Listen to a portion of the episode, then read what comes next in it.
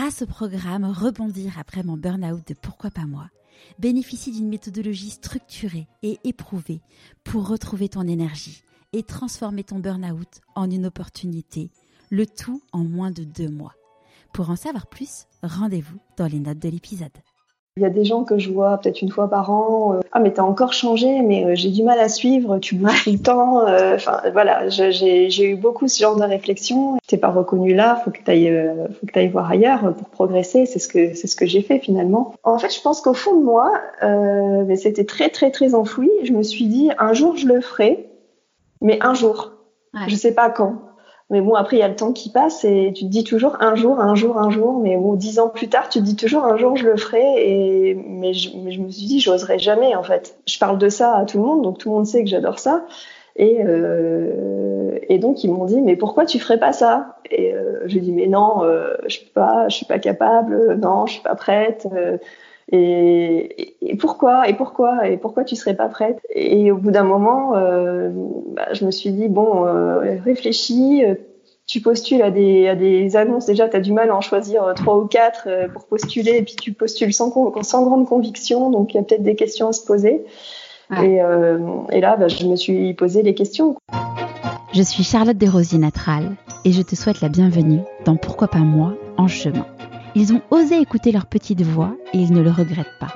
Je t'invite à suivre le changement de vie de personnes exceptionnelles qui sont passées à l'action et sont en pleine sortie de leur zone de confort. Nous suivrons leur avancement, leurs peurs, leurs doutes, leurs réjouissances et le rôle de leur entourage. J'aurai le plaisir de les interviewer tout au long de ce fabuleux chemin grâce à un épisode trimestriel où vous pourrez leur poser toutes vos questions. Si vous voulez en savoir plus, rendez-vous sur pourquoipasmoi.co. En attendant, je vous propose un nouvel épisode de Pourquoi pas moi en chemin. Je suis très heureuse de vous présenter une nouvelle très belle personne dans le format en chemin. Nous nous sommes rencontrés avec Émilie dans notre vie d'avant. En lançant le podcast, je lui ai envoyé un email et elle m'a annoncé qu'elle aussi était en plein changement de vie. Depuis enfant, Émilie rêve d'être architecte. N'étant pas assez confiante dans son projet, elle décide de suivre un parcours plus classique, une prépa HEC puis une école de commerce. Après un stage, Émilie est convaincue par le fait de vouloir faire du marketing.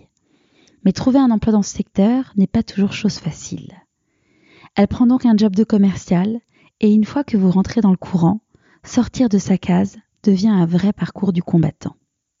Émilie finit par trouver une entreprise qui accepte qu'elle fasse du marketing en plus du commercial. Mais là, c'est son corps qui va lui parler pour lui permettre de s'aligner avec elle-même. Ce premier rendez-vous a été enregistré en mai 2020. Je vous souhaite la bienvenue dans l'univers d'Émilie Martinet. Bonjour Émilie. Bonjour Charlotte. Est-ce que tu pourrais nous parler de l'objet que tu as choisi pour te représenter, s'il te plaît? Alors oui, l'objet que j'ai choisi, euh, c'est un cahier, euh, un cahier rouge, euh, un grand cahier, donc un cahier d'école hein, avec une couverture rouge. alors celui que j'ai choisi, c'est pas forcément l'original parce qu'il est chez mes parents, il doit être quelque part dans, un coin du grenier, mais mais c'est à peu près le même. et c'est un cahier que j'avais quand j'étais petite, qui restait des fournitures scolaires pas utilisées que j'avais j'avais réquisitionné pour, c'était un peu mon cahier secret euh, dans lequel euh, je dessinais déjà depuis euh, petite, hein, je sais pas quel âge j'avais, peut-être 8-10 ans, je sais plus. je dessinais des plans de maison. donc des maisons vues de dessus. contrairement aux enfants qui dessinent voilà un carré avec un triangle au-dessus et, la cheminée qui fume et le soleil et les fleurs dans le jardin, bah moi je alors je le faisais aussi, mais mais dans ce cahier-là il y avait des, des vues de dessus. Et alors, je maîtrisais pas encore trop les, les surfaces, les mètres carrés, etc. à cet âge-là, mais je considérais que un carreau de ce cahier était, euh, était un mètre carré, en fait. Donc, j'étais pas complètement à côté de la plaque. Et, euh, et, je dessinais comme ça des plans de maison avec répartition des pièces. Euh, voilà. Euh, donc je m'occupais pas des extérieurs, c'était vraiment euh, faire des formes de maison et à l'intérieur redessiner des pièces. Voilà. Chaque page représentait une nouvelle maison. Génial. Et, et dans ton, entourage, il y a des personnes qui, euh, qui sont dans l'univers de l'architecture, de la décoration? Pas du tout. Donc je pense que c'est pour ça que c'est pour ça que je pense que je le je le montrais pas forcément. Euh, J'ai jamais montré à personne ce cahier. Ouais. Euh, C'était mon cahier secret à moi et euh, je pense que c'est parce que j'avais pas forcément quelqu'un à qui, qui le montrer spécialement, ou je sais pas, ou peut-être que je le trouvais pas. Peut-être que j'avais un peu peur de le montrer, que j'avais peur qu'on me dise que c'était bah, pourquoi je fais ça. Euh, pas, les enfants ils dessinent pas les maisons comme ça, voilà. Et, du coup, pour revenir à, là où tu es né où est-ce que tu as grandi, tu es né où et tu as grandi dans quel environnement? Alors, je suis du nord de la France, donc euh, une petite ville à côté de Dunkerque. Euh, voilà, donc euh, j'ai grandi au bord de la mer du Nord, donc voilà, dans une maison avec un jardin. J'étais tout près de la plage, donc bon, le Nord, ça fait pas rêver tout le monde, mais c'est quand même bien sympa d'avoir d'avoir la mer à côté, donc d'en profiter le plus possible dès qu'il dès qu'il fait beau. Et t'étais quel type de petite fille? Euh, j'étais une petite fille plutôt euh, curieuse et euh, donc j'aimais bien regarder ce que faisaient voilà ce que ce que faisaient mes parents. alors c'est eux eux ils m'ont donné ils m'ont donné le, goût de, de, faire des choses un peu par moi-même si je, je, je les avais pas aussi voilà ma mère faisait ma mère fait encore beaucoup de enfin fait de la couture donc elle est très douée donc bah, je la voyais parfois faire des rideaux à la maison euh, refaire une robe euh, qui était plus à son goût. Elle me, elle me, elle me fabriquait des, des petits tous pour mes poussettes de poupées, des portes-bébés, des vêtements pour mes, pour mes poupées. Et euh, mon papa est très très très bricoleur, donc je surnommais euh, MacGyver quand j'étais petite parce qu'il savait tout réparer. Donc euh, quand je quand je cassais un jouet, il me le réparait toujours. Euh, il savait tout faire et je l'ai beaucoup, j'ai beaucoup traîné dans ses pattes en fait quand il bricolait à la maison, quand il faisait des, des travaux, des choses comme ça. Donc euh, je pense qu'il m'a aussi donné beaucoup le goût de, du bricolage euh, et des travaux et d'apprendre à, à, faire les choses bien aussi, ce qui est très minutieux. Donc du coup j'ai toujours été très euh, très minutieuse, très appliquée, très patiente pour faire des choses, des travaux de précision, des choses comme ça. Euh, donc ça c'est plutôt pour le côté euh, créatif on va dire et à côté de ça. ça te plaisait du coup de faire tout ça aussi tu, tu faisais avec eux aussi? Euh, oui, oui, ça me plaisait. Après, moi, c'est vrai que je récupérais des boîtes, des choses. Je fabriquais des, des trucs pour mes poupées, pour mes Barbies euh, quand j'étais petite. Euh, enfin, euh, bon, ça ressemblait peut-être pas à grand chose vu de l'extérieur, mais bon, moi, je l'avais fait moi-même avec une, boîte en plastique ou une boîte en carton avec un peu de tissu. J'étais fière de moi et je jouais avec comme si c'était le vrai truc de Barbie, alors que c'était complètement bricolé. mais je trouvais ça génial. Ouais, mais on est souvent plus fiers quand on l'a fait nous-mêmes qu'un truc acheté dans le commerce. Euh. Ouais, ouais, ouais. Donc euh, voilà. et, et, du coup, euh, à l'école, c'était quoi tes matières préférées? C'était euh, C'était, bah, j'avais j'avais pas mal de matières qui me plaisaient. C'était surtout tout ce qui était français. Euh, J'aimais bien la géométrie aussi. Euh, moi, plus tard, les langues. Euh, et euh, après, les arts plastiques aussi, j'aimais bien. Euh, je faisais, j'ai fait des arts plastiques et du dessin aussi quand j'étais petite, mais j'étais vraiment, j'étais vraiment très jeune. Mais euh, voilà. Et, et à cette époque-là, tu te disais, quand je serai grande, quel métier je ferais alors quand j'étais petite, euh, je, je, disais, enfin je, je, me disais à moi-même parce que je je l'exprimais pas forcément, je voulais être architecte. Alors euh, c'était pas architecte d'intérieur ou décoratrice, c'était architecte. Je voulais euh, concevoir euh, des maisons. Ouais. Euh, donc c'était dans mon esprit de mon cahier, de mon fameux cahier rouge. mais je le disais pas trop. J'en ai, enfin jusqu'au collège, je voulais faire ça et puis je me suis j'ai jamais imposé ce choix en disant oui, c'est vraiment ça que je veux faire. Euh, c'était assez abstrait pour moi parce que je connaissais vraiment personne dans mon entourage qui était de près ou de loin dans ce milieu-là. Donc, euh, et tu savais déjà la différence? Tu savais déjà la différence parce que, euh, enfin, mon papa est architecte d'intérieur et décorateur, donc je, je ah. connais, euh, je connais bien le, le, sujet. Et en effet, euh, on a tendance à croire qu'un architecte qui construit les maisons, c'est aussi la même personne, c'est les mêmes compétences nécessaires pour aménager l'intérieur d'une maison, et en fait, pas du tout. du coup, déjà, tu avais compris la différence entre architecte d'intérieur et architecte tout court? Un peu, mais c'était quand même euh, un peu euh, fouillis dans ma tête. Quoi. J'étais quand même très jeune, donc euh, j'avais du mal à j'avais du mal à faire la, séparation entre les différents métiers en fait, parce que c'est. il n'y avait pas internet à l'époque. Non. et, et, pourquoi du coup tu penses que tu à l'époque tu tu t'assumais pas en effet ce, ce d'accomplir ton rêve? Euh, bah dans, mes, dans mes traits de caractère, c'est toujours euh, ce que j'ai pas dit tout à l'heure, c'est que je suis quelqu'un euh, de, enfin, je le suis toujours. Hein, j'ai toujours été euh, hyper anxieuse et, et, manque, et je manque toujours d'ailleurs énormément de confiance en moi. du coup, bah, je tant que j'avais pas les arguments et la, la, certitude de pouvoir imposer mon choix et de dire pourquoi, je, je préférais pas en parler en fait. Donc et comme j'étais pas sûre de moi et que c'était tellement quelque chose d'inconnu pour moi, j'ai pas osé en fait. Ouais. Et tes parents, ils faisaient quoi comme métier? Alors mes parents, euh, bah, ils sont à la retraite aujourd'hui, mais euh, donc euh, mon papa, il travaillait dans l'industrie, dans la sidérurgie, hein, une grosse entreprise sidérurgique à Dunkerque, donc il travaillait sur des projets dans, dans l'industrie sidérurgique. Et ma maman, elle était à l'administration dans mon collège, enfin, dans un collège qui a été aussi mon collège. Voilà. Pas trop dur de comptabilité, gestion, voilà. C'est pas trop dur d'avoir sa maman dans le même collège? Euh, Parfois un peu. Alors bon, c'est vrai que c'est un côté pratique, mais euh, parfois c'était un peu dérangeant parce que bah, forcément les, les profs étaient euh, très euh, parfois amis avec ma mère. Ouais. Euh, et donc, euh, alors il y en a qui arrivaient très bien à faire comme si de rien n'était, et il y en a qui voilà qui qui le montraient plus, qu'on se connaissait peut-être en dehors. Ouais. où il y en a un, il y en a qui j'étais vraiment la chouchou de la classe, donc je le vivais très très mal en fait, parce que je voulais surtout pas que qu'on fasse des différence euh, parce que maman, euh, elle travaillait là. Quoi. Et hum, donc arrive, euh, arrive le fait bah, de choisir ce que tu vas faire comme étude. Comment ça se passe? Euh, bah, ça se passe que je pense comme beaucoup de jeunes, euh, comme beaucoup d'ados, euh, on n'est pas trop, on n'a pas trop la tête à choisir ce qu'on va faire plus tard quand on a 13, 14 ans.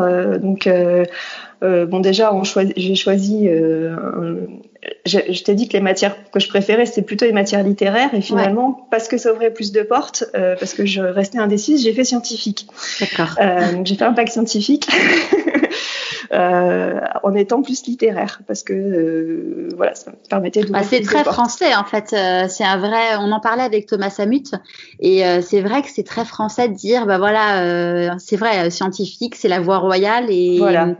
Et j'avais les capacités, donc on m'a dit bah t'es capable de le faire, donc vas-y quoi. Donc moi j'ai suivi. Ouais. j'ai suivi juste qu'on m'a dit. Mais ça ouvre toutes les portes, donc faut faire ça quoi. Voilà, c'est ça. Et pour continuer dans toutes les portes qui s'ouvrent et dans la voie euh, royale et euh, voilà, enfin, je suis, je suis allée jusqu'au bout à fond dans ce, dans cette voie-là, hein, puisque après j'ai fait une prépa HEC ah. et euh, une école de commerce. Donc voilà, on est bien dans le cliché de je m'ouvre un maximum de portes et je suis capable de le faire, donc j'y vais et puis on verra après. ouais. Ça fait quoi cette école de commerce? J'étais à Dijon. D'accord. Très belle ville. Euh, oui, oui, c'est sympa. Et, et, à ce moment-là, donc tu dis bon, je fais ça parce que euh, bah parce qu'en fait euh, c'est c'est le cheminement euh, entre guillemets de de de, de la voie que tu avais prise. Euh, Est-ce qu'il y a un métier, tu te dis à ce moment-là, tiens, j'aimerais faire ça, ce, ce type de métier-là? Non, c'était assez, euh, c'était assez, euh, assez flou encore, toujours, hein, jusque enfin, tout le long. Euh, j'avais du mal. Et puis c'est vrai qu'on a un peu de stage à faire, mais j'avais choisi une voie où il n'y avait pas tant de stages que ça, donc c'était pas évident de trouver des stages parce que, pareil, il n'y avait pas encore, enfin, les réseaux sociaux, tout ça, ça n'existait pas. Donc trouver des stages, c'est plus un peu dans l'entourage familial ou voilà. Donc sachant que, bah, vu les métiers de mes parents, c'était assez limité. Ouais donc mes premiers stages, euh, voilà, c'était pour dire de, cocher la case sur le sur le papier. Et euh, c'est surtout mon dernier stage en fait en, dernière année qui m'a plus que j'ai trouvé par moi-même en fait euh, par des connaissances que j'ai faites dans les stages précédents, donc d'autres élèves, d'autres étudiants. Euh, et j'ai euh, j'ai fait un stage en marketing communication au siège d'Auchan. Okay. Euh, donc pour développer du packaging de marques de distributeurs. Et là, là j'ai commencé à avoir une révélation parce que c'était un métier créatif, je travaillais avec des agences de créa, je faisais des briefs, etc. Donc euh, là, j'étais vraiment dans mon élément. Euh, donc là, j'ai commencé à me dire, euh, oui, ça, ça me plaît bien, euh, je, je, bosserai bien là-dedans. Et, et, en fait, ça s'est pas forcément fait comme ça parce que la vie a fait que bon, il n'y avait pas de poste quand j'ai quitté mon stage. Ils m'ont prolongé parce que j'ai voulu rester le plus possible, donc j'ai pu être prolongée neuf mois au lieu de six. Mais après, il n'y avait pas de poste. Et puis, euh, et puis ensuite, bah, j'ai suivi euh, mon conjoint euh, qui, euh, qui a une opportunité de boulot euh, dans le sud-ouest, donc je l'ai suivi. Parce qu'on est, il a fait des études plus longues que moi, donc on est sortis à peu près en même temps au final. Et, et puis là-bas, dans le sud-ouest, bah, je trouvais pas de boulot, donc au bout de un an, six mois, un an, euh, je suis partie en disant bah, je vais, il faut que je trouve du boulot, il faut que je commence à travailler. Donc euh, je suis, j'ai trouvé un job à Paris euh, en tant que chef de pub. Ouais. Donc ça a resté, euh, enfin il y, a le il y a le mot pub, mais en fait bah, c'est commercial. Hein, ouais. donc bon il faut bien, il faut bien démarrer. Et je me dis que ça peut être bien aussi d'avoir, je me dis au départ que ça peut être bien d'avoir une expérience commerciale sur le terrain, d'être en contact avec les gens pour me faire, voilà, pour pour démarrer. Et, euh, et, en fait, après, tu es prise dans un engrenage et tu te rends compte qu'une fois que tu as commencé commercial, c'est difficile de faire autre chose. Quoi. Donc, euh, je suis restée un an là, puis deux ans à faire le même job dans une autre boîte, puis euh, trois ans et demi dans encore une autre boîte. Donc, finalement, j'ai fait, euh, j'ai fait sept ans dans la presse à vendre des espaces. Ouais. donc, j'étais, bon, enfin, j'étais directrice de clientèle, mais finalement, j'étais toujours commerciale. donc, donc du coup, bah, je voilà. Je, du coup, t'as quitté ton copain? T'as enfin, as quitté géographiquement ton copain et... Ouais, mais c'était provisoire parce qu'il m'a il m'a rejoint il m'a rejoint à, Paris. C'est le père de c'est ton mari C'est mon mari, oui oui, c'est mon mari aujourd'hui. On s'est rencontrés à la fin de nos études et euh, oui, c'est mon mari aujourd'hui. D'accord. Et, et, du coup, euh, oui, tu t'es dit bon, je, je deviens commercial parce que c'était un entre guillemets un job facile à trouver parce qu'il y avait, enfin, on cherche toujours des commerciaux. Oui, en au bout d'un moment, tu te mets la pression. Quand c'est plusieurs mois que tu as ton diplôme et que tu es dans une région où ça recrute pas du tout, euh, au bout d'un moment, tu te dis. Euh, enfin, je passais des entretiens dans toute la France. Hein. Je suis allée, euh, enfin, en étant à côté de Bordeaux, j'ai passé des entretiens à Nancy. Enfin, je suis allée vraiment partout. au départ, je cherchais vraiment que communication, marketing, et il y avait tellement peu d'offres que j'avais un entretien tous les, je sais pas combien, et c'était à l'autre bout de la France. Mais bon, on était, on était prêt à le faire. Et, euh, et, finalement, on s'est dit Paris, euh, au moins il y aura plus d'opportunités pour euh, démarrer pour tous les deux. Donc, donc voilà, on y est toujours. Hein, mais et là, on parle de ton premier job, c'était en 2004. 2003, de, ouais, 2000, fin 2003, ouais, c'est ça. Donc ça date un petit peu. Ouais. Et, et, donc, du coup, tu as, ouais, donc, as fait la presse. Après, tu as fait un court passage euh, chez les petits chaperons rouges, c'est des crèches, je crois. Ouais, alors en fait, euh, quand j'ai quitté euh, mon dernier job dans la presse, euh, en fait, j'étais en congé mat.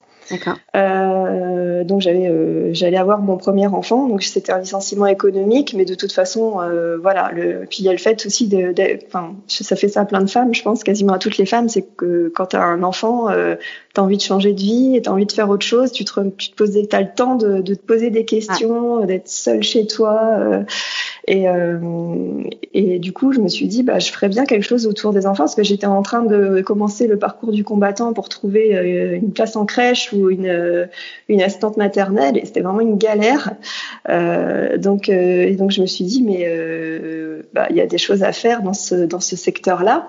Et j'ai commencé à regarder un petit peu les boîtes qui bah, qui faisaient ça. Et donc je, je me suis rendu compte, je me suis dit mais bon voilà j'ai vu qu'il y avait des boîtes qui existaient qui faisaient ça euh, des crèches privées. Et, euh, et, là, je tombe sur une annonce, euh, une, un poste de chef de projet euh, dans, chez le numéro 2 du marché. Donc, plutôt marketing, du coup, comme profil. Alors, eh ben non, ça restait, ça restait, ça restait commercial. ça restait quand même commercial. Mais il y avait quand même une dimension projet, parce que c'était vraiment un job en mode projet où tu travaillais avec différentes entités de la boîte, avec un responsable immobilier, parce que tu tu pouvais potentiellement remplir des crèches où il y avait des places, mais euh, mais aussi euh, en créer une de toutes pièces. Donc aller trouver les locaux, euh, euh trouver les porteurs de projets, donc les, les entreprises grands comptes qui allaient pouvoir euh, dire voilà bah oui moi je moi je, je signe euh, avant, euh, avant que ça se lance, euh, je prendrais, moi, je prendrais 10 places, moi, j'en prendrais 15. et ça te permet de, de savoir que tu, tu vas la remplir à minima à plus de la moitié pour pouvoir lancer le projet, quoi. Okay. Donc, j'ai vu cette annonce, j'ai postulé et j'ai été prise. Donc j'étais super contente. Ah bah ouais, j'étais j'étais trop contente parce que j'ai vraiment changé de secteur. Je voulais vraiment sortir de la presse. donc là, je, voilà, à ce moment, je me suis dit mais quelle est la chance que j'ai que j'ai ce job et finalement ça a marché quoi. Donc quoi, faut y croire. et et voilà. Et bon, après, ça n'a pas duré très longtemps. Euh, parce que bon, c'est bon, c'est un épisode. Euh, ils ont une politique RH assez particulière et euh, et euh, alors à l'époque, les périodes d'essai, c'était c'est très bizarre à cette époque-là. Ça, ça, a beaucoup changé. Périodes d'essai, c'était quatre mois plus un, je crois. Euh, donc au bout de trois mois, ils te faisaient un point et après tu avais encore deux mois et ils te refaisaient un point tous les mois. Et donc ils, m'ont bon voilà. Enfin, après je suis je suis pas là pour euh, dire euh, du mal euh, d'une entreprise où ils m'ont ils, m'ont bien fait bosser pendant les cinq mois et, du jour au lendemain ça, a été fini quoi. Ouais. donc ça j'imagine pas simple surtout que tu enfin voilà tu es une jeune maman donc Ouais, parce que j'avais arrêté de bosser pendant un an en fait avant ça, parce que bon, j'ai eu un licenciement économique, mais là c'était une bonne opération euh, parce que je veux, bah, j'allais avoir euh, mon premier enfant et en plus euh, j'ai eu, j'ai touché un petit peu d'argent, donc euh, donc c'était une bonne opération et, et comme j'avais un licenciement économique, je pouvais me permettre de pas de retravailler tout de suite. Et comme j'avais pas de mode de garde, ben j'en ai profité pour passer un an avec mon fils. donc bon bah ça c'était cool, mais au bout d'un an, bon t'as pas trop de sujets de conversation avec un bébé, t'as plus trop de vie sociale, donc t'as envie de rebosser. Et donc donc c'est vrai que j'étais contente de rebosser et ça s'est arrêté super brutalement et j'avoue que là, j'ai ma confiance en moi, elle a pris un sacré coup parce que bah, j'ai eu le licenciement économique un an avant, puis ça, euh, ça a été euh, dur, dur pendant pendant quelques jours, quelques semaines, quelques années. Allez. Non, non, non. Mais bon, après voilà, je me suis remis, euh, je me suis remise à chercher et et puis finalement, bah, j'ai rebondi. Hein, et à ce moment-là, tu, est-ce que tu t'es dit, euh, ok, euh, est-ce que as, tu t'es dit, bah, est-ce que j'ai pas envie de repartir Enfin, tu savais que tu voulais rester commercial ou est-ce que tu as essayé de retenter de trouver des postes en marketing? Euh, J'ai toujours cherché en parallèle les deux parce que bah, j'avais quand même ma valeur sûre qui parce que je commençais à avoir euh, 7-8 ans d'expérience euh, dans le commercial. Donc ça je me suis dit c'est une valeur sûre euh, si voilà si je dois trouver un job je trouverai forcément euh, dans ce secteur là et en parallèle je continuais quand même à chercher euh, toujours comme au market. Mais bah voilà la, la, mentalité française fait qu'on met les gens dans des cases et que c'est difficile d'en sortir. Et on, on, on demande tellement on cherche tellement de commerciaux que finalement les commerciaux, limite, ils doivent rester à leur place et ils peuvent pas faire autre chose, quoi. Donc, euh, il y a un sujet aussi, c'est que les commerciaux, euh, quand tu es commercial, tu gagnes plus qu'au niveau marque quand, quand tu es un poste de marketeur. Ça, c'était pas un truc qui te faisait peur, du coup, de perdre en salaire? Euh, bah, Un petit peu aussi. Alors, euh, bon, tant que j'étais pas, euh, tant que j'étais pas commercial grand compte, avec des gros portefeuilles, etc., je pouvais toujours me permettre de dire je perdrais un petit peu. Et puis, je, voilà, si c'est pour être plus épanouie, euh, pourquoi pas. Euh, mais de toute façon, ça enfin, j'avais zéro retour, quoi. C'était vraiment euh, une catastrophe. Donc, au bout d'un moment, et puis le fait d'avoir eu deux, deux départs qui n'étaient pas volontaires à la suite, euh, je me suis dit, j'ai besoin de, j'ai besoin de retrouver euh, quelque chose. Enfin, j'avais besoin de me rassurer. Et puis il y avait, euh, alors il y avait après l'été qui, qui, allait arriver assez vite, et c'est une période où c'est pas évident de trouver. Donc je voulais pas non plus perdre des mois encore à, à, ne, à ne pas travailler. Donc c'est, j'ai presque pris ce que j'ai pu, quoi. donc et finalement j'ai trouvé un CDD d'un an et demi dans les salons. Ouais. Euh, où euh, donc j'étais toujours euh, bah, responsable donc. Salon, hein. salon, professionnel et pas salon euh, pas salon immobilier. Non non non salon professionnel donc bien dans l'industrie voilà donc bien B 2 B et, et donc bon bah là voilà ça s'est ça s'est plutôt bien passé mais alors je me suis rendu compte que bon, au bout du CDD d'un an et demi j'avais pas forcément envie de rester là-dedans parce que je me suis rendu compte que ce qui me plaisait le plus c'était d'implanter les stands sur AutoCAD. Euh, donc euh, on retrouve on retrouve mon fil rouge euh, du côté archi d'intérieur parce que c'est un logiciel qui est utilisé par des architectes et des architectes d'intérieur pour faire les plans. Donc, donc je me rendais compte que c'était ça qui me plaisait le plus. donc, donc je me suis dit, bah non, les salons, je n'avais pas forcément envie qu'on me propose un CDI derrière. Donc, bon là, j'en ai profité pour faire mon deuxième enfant. Et quand je suis, quand j'ai quitté mon CDD, je partais en congé mat en fait. Donc après, je suis pas revenue. Je suis pas revenue. Ouais, voilà. Exactement. Mais après, donc, ton, après ton deuxième congé mat, euh, tu es quand même resté côté, tu as retrouvé un job encore de commercial? En fait, euh, j'ai euh, alors déjà j'ai voulu chercher très vite parce que j'ai pas voulu rester un an à la maison avec le deuxième. Alors le pauvre, il a eu moins de temps avec sa maman, mais la séparation avec le premier au bout d'un an c'était très dur. il m'en a beaucoup voulu. Euh, il m'a fait la tête pendant deux mois euh, alors qu'il avait qu'un an. donc, euh, donc c'était dur à Tandis que si tu le laisses à trois ou quatre mois, ils font pas la gueule. ouais, voilà. Donc ils, se rendent pas compte. Donc c'est ça. Donc j'ai dû prendre sur moi parce que mais on m'a on m'a dit c'est plus dur pour moi que pour lui parce que lui il se rend pas compte hein, qu'il ah. a quatre mois et qu'il va partir chez la nounou. Et, euh, et en fait, j'ai cherché du boulot, euh, même quand j'étais à, enfin, à la fin de mon congé mat, j'ai cherché du boulot parce que je voulais, euh, je voulais reprendre tout de suite. Et alors, j'ai trouvé un job de commercial, grand compte, mais dans le marketing digital. Euh, donc là, je me suis dit c'est euh, c'est pas mal parce que je suis dans un domaine, euh, je, vais vendre euh, des services qui qui vont voilà qui sont dans l'univers qui me plaît. Et puis le digital, ça commençait vraiment à, à décoller. Donc euh, donc là, on était euh, début 2013. Euh, donc je me suis dit, bah, c'est un bon compromis pour pour voir bah, si. Et puis c'était une boîte qui qui grossissait pas mal. Donc donc je me suis dit, bah, pourquoi pas commencer commercial grand compte et puis pourquoi pas après, comme c'est une boîte qui fait du marketing digital, qui se développe énormément, qui lance des nouveaux produits, pourquoi pas évoluer en interne par la suite. Et c'est ce qui s'est passé ou pas? Alors, c'est ce qui aurait pu se passer. je suis restée euh, cinq ans et demi. Ouais. Euh, donc j'étais vraiment, euh, bah, c'est dans cette boîte-là, je suis restée euh, le plus parce que j'ai eu pas mal la bougeotte finalement hein, dans ma carrière. je suis restée cinq ans et demi avec avec sur les trois trois dernières années euh, où j'exprimais vraiment ma volonté de faire du, marketing à mes entretiens, à mes fameux entretiens annuels. Euh, et donc, euh, on me disait oui que j'étais tout à fait légitime pour le faire, qu'il fallait être patiente parce que voilà, il faut qu'il y ait un poste, etc. Il faut qu'on trouve un projet sur lequel bosser, mais que il sentait bien que j'avais euh, cette fibre-là et que, enfin, que c'était euh, que c'était tout à fait euh, logique, que ça correspondait bien à, ma façon d'être, à mon caractère. Donc, au bout d'un moment, voilà, je, je, trouvais, voilà, donc j'étais contente, mais je voyais pas trop les choses arriver. Donc, je trouvais que c'était un peu long. Et puis au bout d'un moment, j'ai voilà, j'ai commencé à insister un peu plus. Donc j'ai commencé à faire des, à travailler sur des projets marketing. Bah, j'ai demandé à ce qu'on fasse travailler en parallèle sur euh, j'ai bossé gratuitement en fait avec le directeur marketing sur ces projets, mais en plus de mon job de, de commercial grand compte, euh, pour pouvoir euh, faire mes preuves en fait. Je dis bah voilà, euh, teste-moi.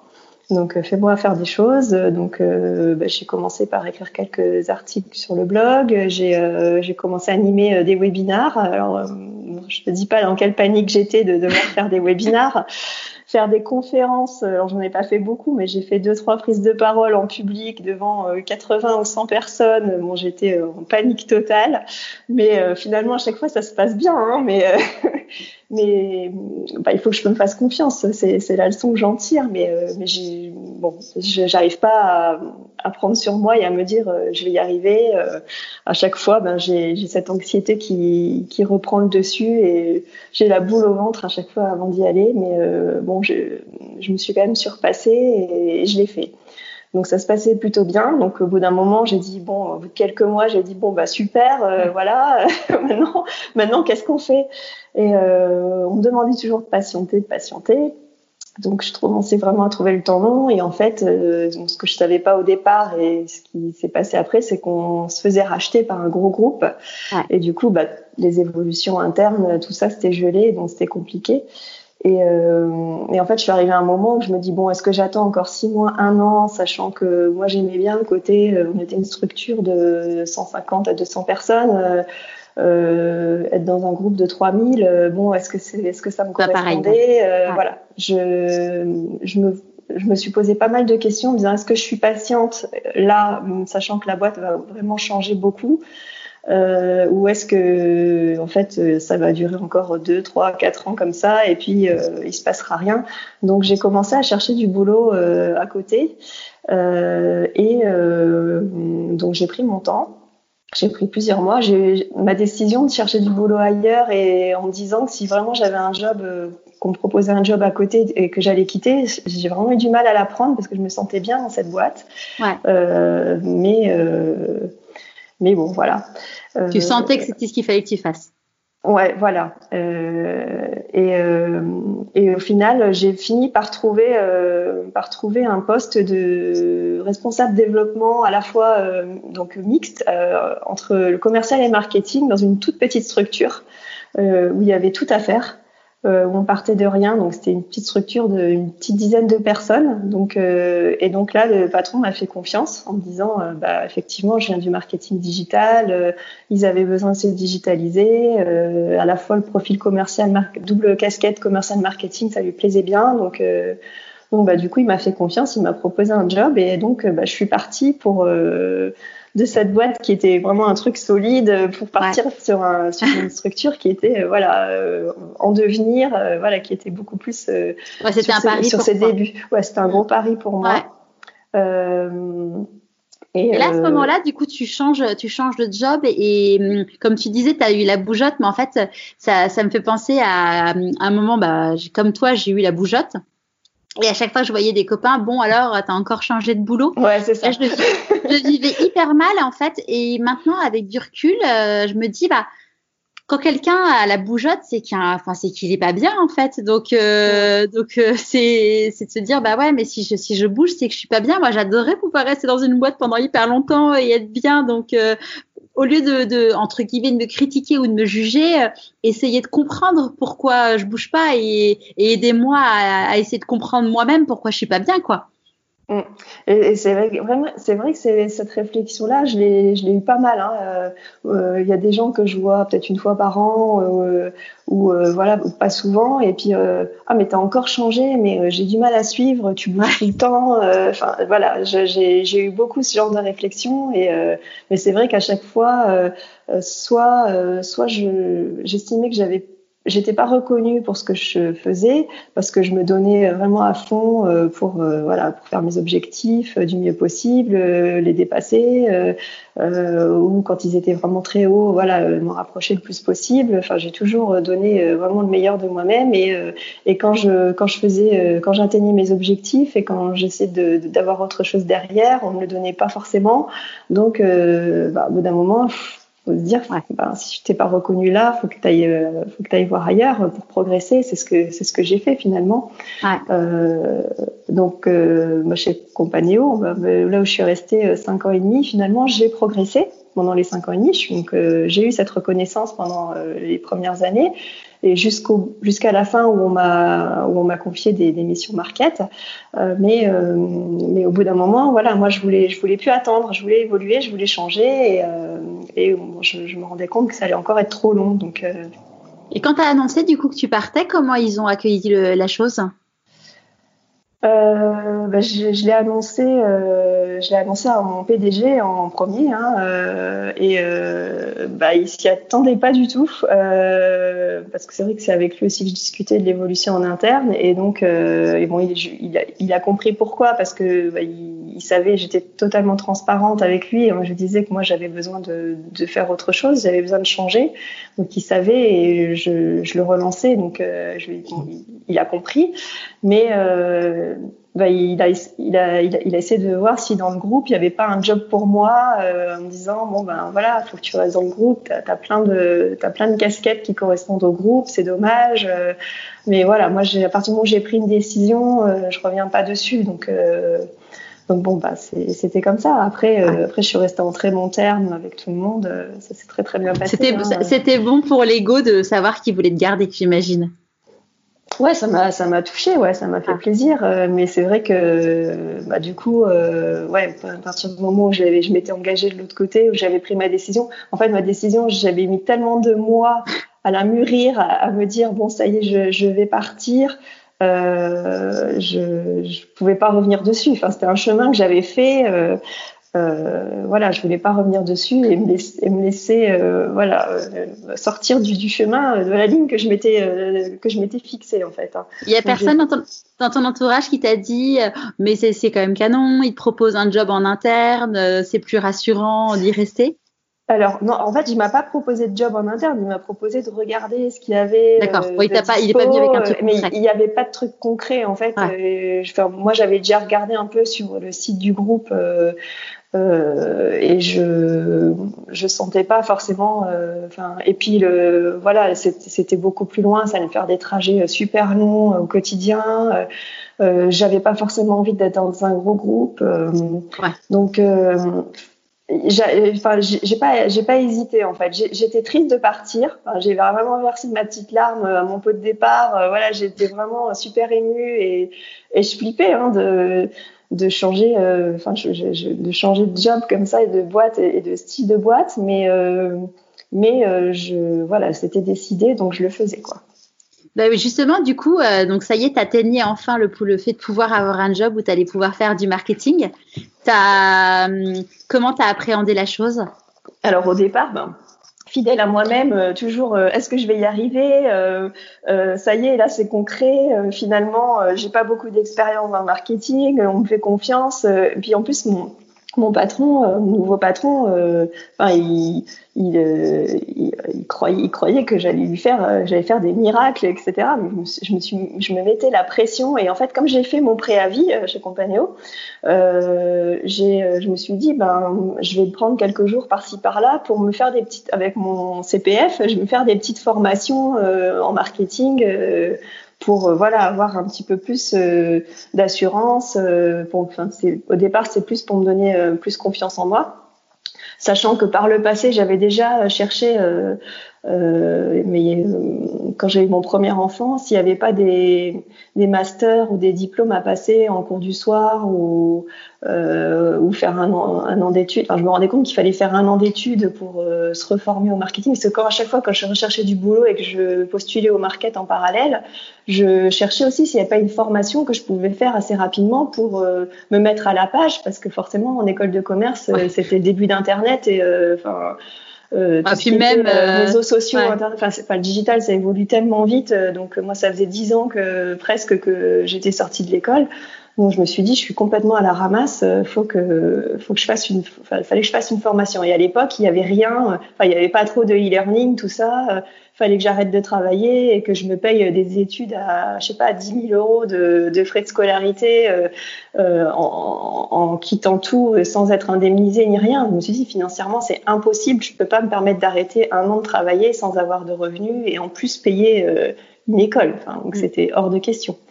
Et, euh, et, en fait, là, pendant mon préavis, je me suis dit, bah, je vais faire des petites formations de deux jours par-ci, euh, un jour par-là, pour me mettre à niveau sur, euh, sur le marketing digital, mais côté marketing.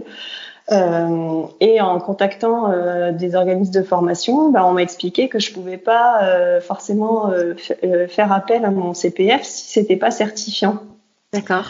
Euh, et que les formations courtes n'étaient pas certifiantes. Et en fait, en discutant de ma vie, de mon projet, de mon œuvre avec la commerciale de l'organisme, elle me dit, mais en fait, euh, euh, vous avez le droit à faire un, un, bachelor ou un master en marketing digital avec votre CPF, mais par contre, c'est pas du tout la même chose, ça dure un an. Et c'est du e-learning.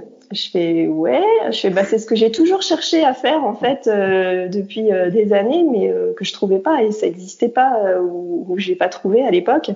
Et, et donc là elle me dit mais en fait bah, ce que vous avez toujours voulu faire là c'est accessible quoi. Donc je me suis dit bon c'est peut-être pas le moment parce que là je vais commencer un nouveau boulot avec une double casquette etc.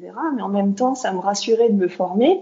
Donc j'ai réfléchi quelques jours et puis en fait je me suis lancée. Ouais. Et euh, je me suis lancée donc dans un bachelor. Je, je, me suis dit je vais je vais pas y aller trop fort non plus. Euh, j'ai pris le bachelor parce qu'il y avait quand même euh, entre 100 et 150 heures de moins de formation dans l'année. Donc je me suis dit ce serait déjà bien suffisant. Ouais, parce que entre tu as, deux as deux enfants qui sont quand même pas si âgés que ça. voilà. La poste, c'est costaud quoi. Ouais. Voilà. Donc, euh, mais euh, je, enfin, je sais pas. Je pense que c'est un coup de folie. Euh, je me suis dit, c'est une opportunité. Euh, c'est une opportunité euh, de pouvoir faire en parallèle. Et donc, j'avais, bah, j'avais un an à faire de e-learning, à faire, je sais plus, 500 heures de cours.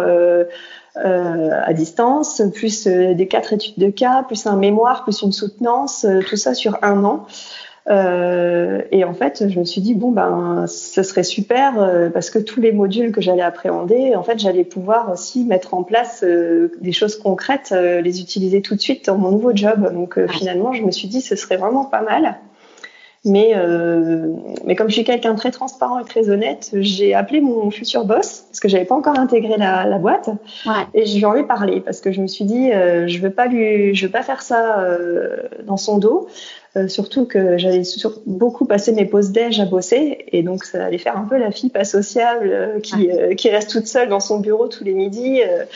donc j'ai voulu, bah, j'ai voulu vraiment être jouer la transparence avec lui et lui parler du projet et en lui disant que j'avais pensé bah, faire mon mémoire sur la stratégie digitale de la boîte en fait. Et euh, il m'a dit mais oui c'est super euh, parce que j'ai dit bah en gros si euh, si vous êtes pas euh, si vous le sentez pas je le fais pas quoi. Parce que la priorité ce sera le boulot et, et, au pire ça je le ferai plus tard ou, voilà. Et il m'a dit mais si c'est super ça, ça pourra nous servir euh, et euh, oui, euh, allez-y, euh, foncez quoi. Donc, euh, donc euh, bon, j'avais l'aval. donc voilà. Après, il a fallu aussi que je vende un peu à mon mari parce que il, il, allait falloir qu'il me décharge un peu à la maison parce que j'allais j'allais avoir du temps le week-end aussi pour travailler. Donc il fallait qu'il s'occupe pas mal des enfants quand j'avais besoin d'être au calme, etc. Donc euh, que j'allais faire un maximum sur euh, la semaine, le midi ou, ou, le soir, un peu avant de rentrer du, du boulot, mais que j'allais aussi devoir bosser le week-end. Donc euh, bah, à partir du moment où il, est, lui, il était ok, que mon patron était ok, bon bah voilà, j'ai signé et, et j'ai fait ça. D'accord. Donc là, tu attaques la formation. Comment tu gères le truc? Parce que donc ouais, clairement, c'est tu t'es pas allégé la tâche. Non. Nouveau euh... métier, euh, formation, changement de job. Ouais, c'était un peu le stress, mais euh, en fait, comme j'étais, comme je faisais, je faisais mon préavis, donc j'avais quand même moins de charge de travail en quittant ma boîte. Je, je, faisais mes passations de compte, etc. Je faisais mes rendez-vous pour annoncer aux clients petit à petit, mais je faisais, j'avais pas de boulot en plus qui venait, donc euh, du coup j'avais une moins grosse charge, donc j'ai pris des jours de temps en temps. Et puis l'organisme m'a proposé de faire euh, déjà deux modules en présentiel euh, sur trois jours. Donc en fait sur les 27 modules que je devais passer, j'en ai passé deux à l'avance et après je m'étais pris une semaine de battement entre mes deux boulots où je suis partie chez mes parents, où j'ai laissé les enfants aux parents et en fait je m'enfermais toute la journée dans ma chambre pour faire non-stop des cours pour euh, pour dire que le jour où je commence mon nouveau boulot, bah, j'ai déjà euh, fait euh, presque un quart de mes cours en ligne en fait. Et j'ai voulu prendre cette avance-là dès le départ ouais. pour pouvoir être plus cool après et, et mieux gérer mon, mon timing. Et bon, finalement, ça s'est très bien passé. Ouais. Et j'ai réussi, j'ai réussi à gérer. Alors il y avait des semaines qui étaient quand même bien chargées, mais euh, mais j'ai réussi à m'organiser dans le sens où j'ai où j'ai pas laissé une semaine sans rien faire, jamais. Et donc le marketing, ça t'a plu? Euh, Alors oui, mais j'en ai pas fait beaucoup. Ouais, parce que parce que euh, parce qu'on était une toute petite structure et qu'on avait très peu. Bah, alors, au départ, euh, au départ, il m'avait dit que j'aurais du budget pour faire des choses et puis finalement le budget, je l'ai pas trop, j'en ai pas vu beaucoup. Ouais. Donc euh, ça a été très compliqué parce que finalement on était toujours en train d'éteindre du feu à droite à gauche. Il fallait voilà, il fallait vraiment gérer les clients en priorité. Euh, donc euh, le marketing, on a finalement pas fait grand grand chose, mais mais en tout cas le bachelor que j'ai passé, le mémoire que j'ai fait, ça m'a vraiment permis de faire une grosse analyse euh, bah, sur l'entreprise, l'organisation, les projets euh, et finalement de faire une sorte d'audit euh, interne et de faire une reco euh, sur la stratégie digitale à mener, mais euh, qu'on ne devait pas pouvoir mener tout de suite, tout de suite, parce qu'il y avait vraiment okay. beaucoup de boulot. Euh, le site était complètement à refaire. Enfin, il y avait un travail de fond énorme. Ouais. Mais du coup, il fallait du budget pour ça. Ouais, il fallait du budget, des ressources humaines aussi, euh, surtout au développement informatique. Et euh, bah, après, forcément, euh, c'est des profils qui sont extrêmement recherchés. Et quand on est une toute petite structure qui est pas connue, bah, on n'attire pas forcément facilement les profils. Et donc, c'était pas évident. sachant qu'ils étaient aussi eux en refonte parce que c'était un produit très c'était c'était 100% digital et donc euh, tout le produit était euh, IT en fait. Hein, donc euh, donc les équipes elles étaient mobilisées sur le produit et pas sur les projets marketing. En interne, ouais. Voilà. en même temps, pour avoir vécu dans cet univers pendant longtemps. Euh, moi, j'ai jamais voulu avoir. Au début, je me disais tiens, je vais faire appel à l'interne pour euh, gérer euh, mon site et tout. Et après, je fuyais. On me disait t'inquiète, l'IT ils vont le faire. Non, non, non, je prends un prestat externe, surtout pas, parce que en effet, t'es toujours la dernière roue du carrosse et t'es jamais prioritaire, quoi. Et ce qui est normal, mais. Euh... Ouais. Ben, c'est sûr, parce qu'en plus, les, tout ce qu'on gérait au niveau IT, c'était en lien direct avec le fonctionnement du produit pour le client. Donc euh, les clients passent toujours en priorité, c'est ce qui est normal. Donc euh, bah, du coup c'est clair que euh, je, je, voyais des mois, des mois qui se passaient et, euh, et on, voilà à part faire des recos et, et voilà élaborer une stratégie etc. On a on a fait très peu de choses et, euh, et c'était on y allait vraiment un tout petit pas.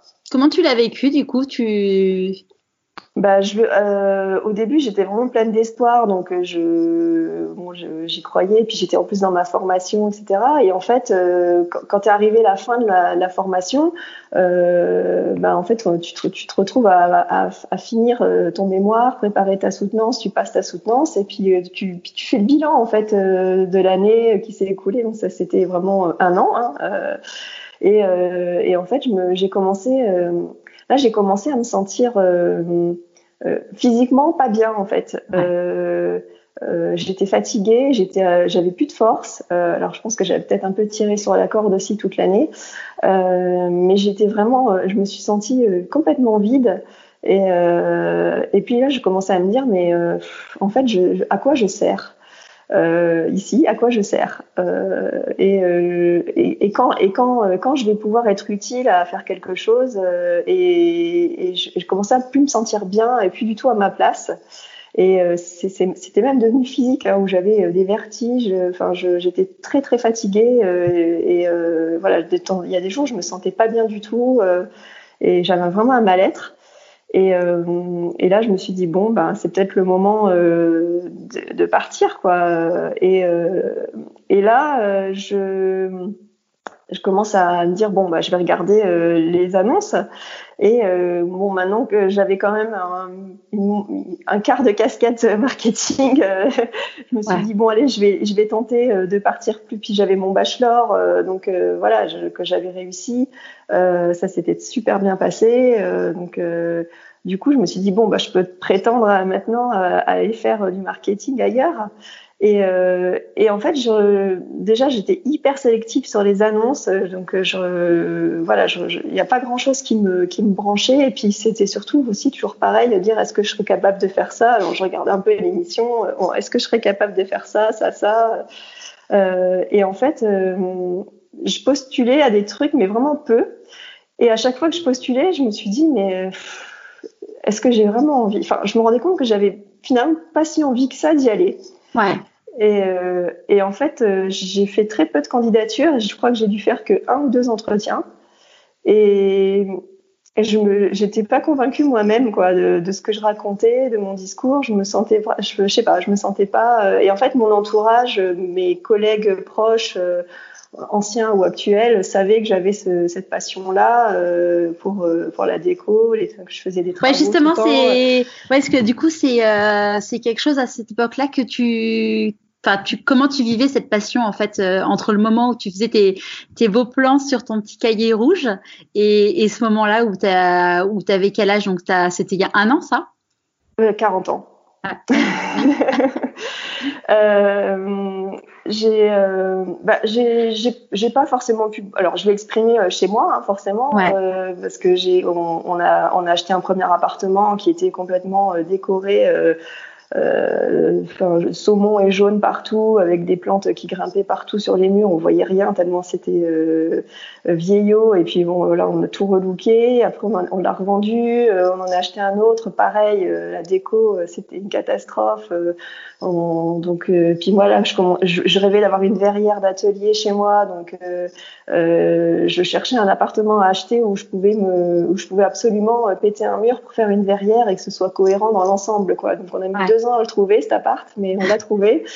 Et euh, en plus, je cherchais dans 10 rues hein, de ma ville. c'était très, c'était très, très, très pointu. Mais euh, donc là aussi, j'ai pu m'exprimer. Après, euh, et puis euh, bah, chez Compagno aussi, on a eu un moment où, à un on a déménagé parce qu'on avait vraiment des locaux hyper vétustes. et on a déménagé sur un grand plateau qui était complètement vide et aménagé. Et en fait, au niveau de la direction de la boîte, ils ont organisé un comité de décoration. Ils ont, ils ont demandé à des salariés volontaires de se mettre dans ce comité euh, pour euh, travailler avec un archi euh, d'intérieur pour pouvoir aménager les 2000 mètres carrés du plateau. Alors là, euh, je leur ai sauté dessus tout de suite, mais euh, moi, moi, moi, moi, moi. Ah ouais, non mais ça a pas mis cinq minutes. Euh, ils ont fait l'annonce. Il avait à peine fini son discours. C'était un genre de séminaire où il y avait un discours et il avait à peine fini son discours que je lui ai sauté dessus en disant euh, moi, moi, moi. Donc j'ai fait ce truc-là et euh, c'était vraiment génial parce que bah, 2000 mètres carrés, c'est sympa. Hein, il y a de quoi faire. Donc là, je me suis vraiment éclatée. Et euh, il y avait toujours ce petit truc là, le AutoCAD dans les salons qui me plaisait bien, euh, ce projet-là. Euh, et, euh, et, puis bah toujours, euh, enfin après même dans mes boulots, tout ce qui était immobilier aussi ça m'intéressait parce que le voir le potentiel des appartes, etc. Enfin ça même, ça m'est même arrivé de d'aider des collègues à, à, visiter des appartes, à choisir leur appart, parce que enfin, tout le monde venait me voir en me demandant si c'était un si c'était un bon investissement, qu'est-ce qu'on pouvait en faire, est-ce qu'on pouvait casser un mur, etc. Enfin, tout le monde venait me voir pour ça. Et comment, du coup, euh, tu pouvais savoir euh, si on pouvait casser un mur Parce qu'au euh, au fur et à mesure des apparts que tu avais achetés, tu avais commencé à acquérir de l'expérience? Bah après, c'est, enfin, on, on, sent assez vite si c'est porteur ou pas porteur. Donc, on voit le type de cloison, mais c'est aussi, c'est aussi surtout de voir les espaces. après, c'est c'est pas donné à tout le monde, je pense, mais de, de se dire quand tu rentres dans, dans, un appart et que tu fais le tour, de d'arriver à, à, se projeter avec une autre déco et surtout avec des murs à d'autres emplacements, ou euh, un mur ouvert ou un mur euh, qui est déplacé, etc. Moi, j'arrive à voir ça mais je sais que, enfin moi ça me paraît pas compliqué de voir ça, mais il y a plein de gens qui qui se projettent pas du tout avec un mur en moins ou un mur à euh, un autre endroit ou, euh, ou une autre couleur ou des meubles différents euh, et, euh, et, ça j'y arrive bien. Donc euh, du coup, il y a pas mal de monde qui me, qui me demandait euh, si euh, s'il y avait du potentiel ou pas. Ils montraient des photos. Enfin, ça m'est même arrivé de faire des visites avec des collègues. Trop bien. Entre midi et deux, je partais faire une visite quand c'était pas loin. donc donc là, déjà, donc là, ça, ça, ouais, c'était, c'était en, en, trame de fond dans ta vie, mais tu te disais pas, voilà, t'es, tu venais de faire ton bachelor, en fait, donc pas... ouais, non, mais euh, en fait, je pense qu'au fond de moi, euh, mais c'était très très très enfoui. Je me suis dit un jour je le ferai, mais un jour. Ouais. Je sais pas quand. Mais bon, après il y a le temps qui passe et tu te dis toujours un jour, un jour, un jour. Mais bon, dix ans plus tard, tu te dis toujours un jour je le ferai. Et mais je, mais je me suis dit j'oserais jamais en fait. Et, euh, et finalement. Euh, euh, quand j'ai quand j'ai fait ma lettre de motivation pour pour mon bachelor, pour postuler pour faire mon bachelor, j'ai quand même écrit à un moment euh, que, euh, bah, que c'était dans le cadre d'une prise de poste à double casquette, mais que euh, j'excluais pas un jour de lancer ma boîte euh, et que ça, ça, me servirait forcément parce que bah, voilà, j'ai une base commerciale et, et que avoir des bases de marketing digital, forcément aujourd'hui, c'est vraiment essentiel pour se développer. Donc, euh, j'ai quand même, j'ai quand même mis un clin d'œil dans ma lettre de motivation sur ça. Est-ce que tu pensais du coup, euh, quand tu disais monter ta boîte, tu pensais à ça? Ah bah de toute façon, oui. Si je montais une boîte un jour, c'était forcément ça. Dans ma tête, c'était forcément ça. Mais déjà. Euh, euh changer de vie et surtout moi monter une boîte mais je me suis dit mais jamais de la vie euh, je ferai ça enfin j'ai trop peur c'est trop compliqué et Donc bon, c'est pareil, c'est dans la dette de motivation, c'était quand même encore un jour. c'était toujours un jour plus tard. Mais bon, au bout d'un moment, je vais être à la retraite, je l'aurais jamais fait quoi. Donc et donc là ben là, la, fin de ma dernière expérience, euh, ben c'est pareil. Tout le monde, tout, bah, de toute façon, je parle de ça à tout le monde, donc tout le monde sait que j'adore ça. Et, euh, et donc ils m'ont dit mais pourquoi tu ferais pas ça? Et euh, je dis mais non, euh, je peux pas, je suis pas capable, non, je suis pas prête. Euh, et, et, pourquoi Et pourquoi Et pourquoi tu serais pas prête? Et mais c'est ton truc. mais si, tu as des bonnes idées, tu as du goût, etc. donc et au bout d'un moment, euh, bah, je me suis dit, bon, euh, réfléchis, euh, tu postules à des, à des annonces, déjà, tu as du mal à en choisir euh, trois ou quatre pour postuler, et puis tu postules sans, sans grande conviction, donc il y a peut-être des questions à se poser. Et, euh, et, là, bah, je me suis posé les questions, quoi. Et, puis, au bout d'un moment, euh, j'ai commencé un peu à en parler à mon mari, quand même. Ouais, accessoirement. bon, alors, chérie, je t'explique. J'ai fait un bachelor, euh, on en a bien chié, et en fait, c'est pas ça ce que je veux faire. Ouais, en fait, non, en fait, ça s'est passé, c'est que j'ai fini mon bachelor. Donc euh, déjà j'étais lessivée, alors j'étais, euh, je tenais à peine debout euh, tellement j'étais lessivée. Et, et en fait, je commençais, je commençais un peu à aller sur, à être sur Instagram. Et puis, et puis comme je regarde, comme je suivais des hashtags de déco, que je suivais des comptes de déco, etc. Forcément, ils font du retargeting publicitaire et, et ils envoient des formations gratuites CPF pour devenir décorateur, architecte, architecte d'intérieur, etc. Et là, euh, je commence à faire un lead hein, en cliquant sur euh, la pub, en laissant mes coordonnées pour être appelé, parce que juste par curiosité, pour voir ce qu'ils proposent comme formation, etc. Et puis euh, là, je parle à mon mari, je dis oh bah je ferais bien une formation. il me fait ah non mais tu vas pas encore faire une formation, tu sais pas ce que tu veux. et ah, comment tu l'as vécu? Bah, je l'ai mal pris au début, mais c'est vrai que en fait, je lui disais, bah, j'étudie, enfin, je regarde ce qui existe, j'étudie la, la, possibilité. Je dis pas que je vais signer comme ça du jour au lendemain sans lui en parler euh, euh, pour faire à nouveau une formation. Et puis, si je le fais, c'est vrai que si je fais une formation là-dedans, il faut que, il faut que j'en fasse quelque chose derrière parce que le marketing, déjà, euh, j'ai fait un an et derrière, euh, bah, j'ai fait un an et demi dans, dans la boîte, mais euh, finalement, je, bon, je, j'étais prête à m'arrêter là, donc. Euh, fallait vraiment Sachant que, du coup, à cette époque-là, tu étais encore salarié Ouais, j'étais encore en poste. Euh, mais euh, en fait, j'ai passé ma soutenance de bachelor euh, fin septembre. Donc jusqu'à fin septembre, je me posais pas de questions. Enfin, j'étais dans cet, cet objectif-là et donc euh, euh, jusqu'au mois d'octobre, donc octobre 2019, je me je me disais pas, je vais je vais sauter le pas, je vais changer de vie. donc ça, ça s'est fait en fait très très vite.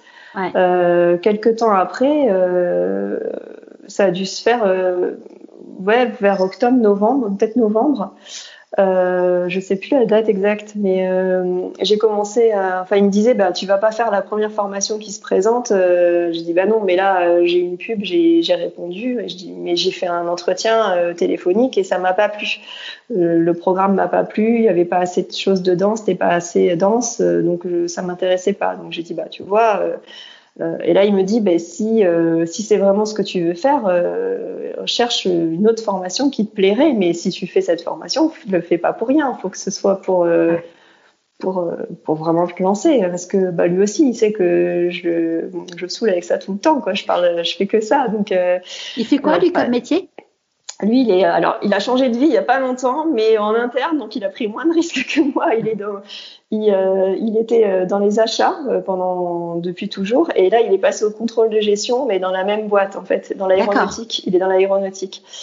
Donc, il est dans une grosse boîte et il, a de la, il a de la mobilité interne. Donc, en fait, ça fait une bonne quinzaine d'années qu'il est dans cette boîte, mais il en est à son troisième job dans cette boîte. Avec de la formation, du coup, au milieu de tout ça? euh, non, là, euh, alors les deux premiers jobs, euh, c'était des achats, donc il en avait déjà fait avant dans d'autres boîtes, donc bah, il y avait pas, c'était dans la continuité.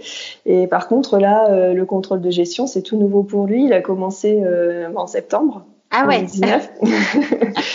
mais bah, c'est un changement de vie, mais mais finalement, il n'y a pas le risque parce qu'il garde son ancienneté, il est ah. toujours dans la même boîte, il bosse encore avec certains de ses anciens collègues. Euh, donc c'est moins radical comme changement, mais euh, mais il apprend euh, sur le tas en fait. Il a pas, il a fait un peu de vie ma vie avec avant d'y aller avec son futur collègue, un de ses futurs collègues qui lui a voilà qui lui a permis d'observer son poste pendant plusieurs jours pour qu'il puisse décider d'y aller ou pas. Et euh, voilà, il a fait quelques jours de vie ma vie et il a décidé d'y aller. Mais là, c'est vrai que bah, euh, il, découvre depuis quelques mois. Euh, ça fait quand même plus de six mois maintenant, mais euh, bah, il découvre encore plein de choses. Ouais. Ouais, donc là, du coup, tu te dis bon, je vais faire une formation. Lui, il est pas du tout sur. Enfin, c'est une boîte solide, mais mais bon, il, il est aussi en train de se de se former, d'apprendre son métier, donc c'est chaud. Ouais, non après je suis pas, c'est pas, c'est pas, c'est pas chaud à ce niveau-là parce qu'il a, il a quand même une situation stable et il, il, a pas. Moi ça faisait, euh, moi avant de lui parler de ça, avant de lui dire potentiellement je peux changer de vie, je vais me reformer et je vais faire autre chose, je lui ai quand même demandé s'il avait pas l'intention de, de lui le faire aussi et de quitter sa boîte parce que auquel cas il aurait fallu en termes de timing qu'on se mette d'accord euh, pour pas le faire en même temps tant qu'à faire.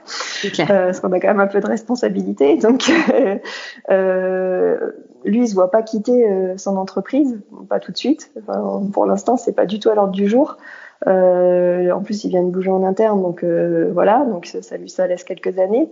Euh, et euh, bah, du coup, voilà, moi, après ma décision, elle dépendait plus que de moi. À partir du moment où il m'encourageait à le faire, en me disant, bah si c'est ce que tu veux faire, euh, moi je suis persuadée que tu es faite pour ça. ça fait des années que t'en parles, mais moi je suis sûre que tu vas y arriver. Donc donc j'avais son feu vert. Cool. Après après, c'était important pour moi aussi d'avoir l'avis de mes parents. Donc, euh, j'ai d'abord mûri quand même le sujet. J'ai d'abord cherché une école euh, pour voir si je trouvais une école qui me plaisait, qui, qui me correspondait à ce que je voulais faire, etc. Donc, j'ai trouvé une école euh, qui propose un équivalent bac plus 2 euh, en six mois donc ce qui est quand même euh, assez intense, euh, ouais, c'est top parce que bon, six mois, euh, sachant que c'est une profession qui est pas réglementée, pas comme les architectes justement, la décoration, l'architecture intérieure, c'est pas réglementé, donc potentiellement je peux me lancer demain sans même faire de formation. Ouais. mais moi je veux absolument faire une formation parce que bah, déjà euh, ça me rassure aussi. Et puis, euh, j'ai aussi envie de proposer un rendu professionnel euh, à mes, à, mes, futurs clients. Donc, j'ai pas envie de bidouiller un truc avec des logiciels que je maîtrise pas, qui ressemblent pas à grand chose et qui, surtout que ça commence à être bien démocratisé ces métiers-là parce que c'est très médiatisé aujourd'hui. Il y a beaucoup de, on voit beaucoup de choses à la télé, sur les réseaux sociaux, avec des des rendus 3D, etc. Et si je suis pas capable de faire un rendu 3D de ce niveau-là, bah, ça va vite se voir. Euh, même pour les gens qui sont novices et qui connaissent rien, ils vont voir euh, que ça n'a pas la même allure que, que ce qu'ils voient à la télé ou sur les réseaux sociaux. Donc moi, je veux vraiment avoir euh, cette capacité à faire ça. Du coup, l'idée, c'est d'être architecte d'intérieur? Euh, alors décoratrice, architecte d'intérieur, parce que alors, effectivement, c'est deux métiers différents. Mm. Euh, mais euh, mais pour l'instant, euh, j'arrive pas à, à, choisir entre les deux. Alors il y a plein de gens qui font les deux, hein. euh, mais parce que je conçois pas de dire euh, soit soit c'est pas moi qui ai déplacé les murs ou qui ai ouvert les cloisons et je dois juste décorer, ou soit euh, je refais, je, redis, je, redis, je redimensionne les espaces, je redistribue les espaces, mais je vais pas au bout du truc. Après, après ça, ça dépend du client, ce qu'il veut. S'il veut juste euh, la prestation d'archi d'intérieur ou de décorateur, mais euh, dans la mesure où quelqu'un voudrait les deux, je me vois pas ne pas tout faire, parce que j'aurais l'impression de ne pas finir mon boulot. Et euh, parce que tu disais que tu n'as pas besoin d'un diplôme, mais pour moi, enfin, alors je suis pas, je suis pas experte, mais mais pour moi, il fallait avoir un diplôme pour avoir le droit de casser un mur porteur.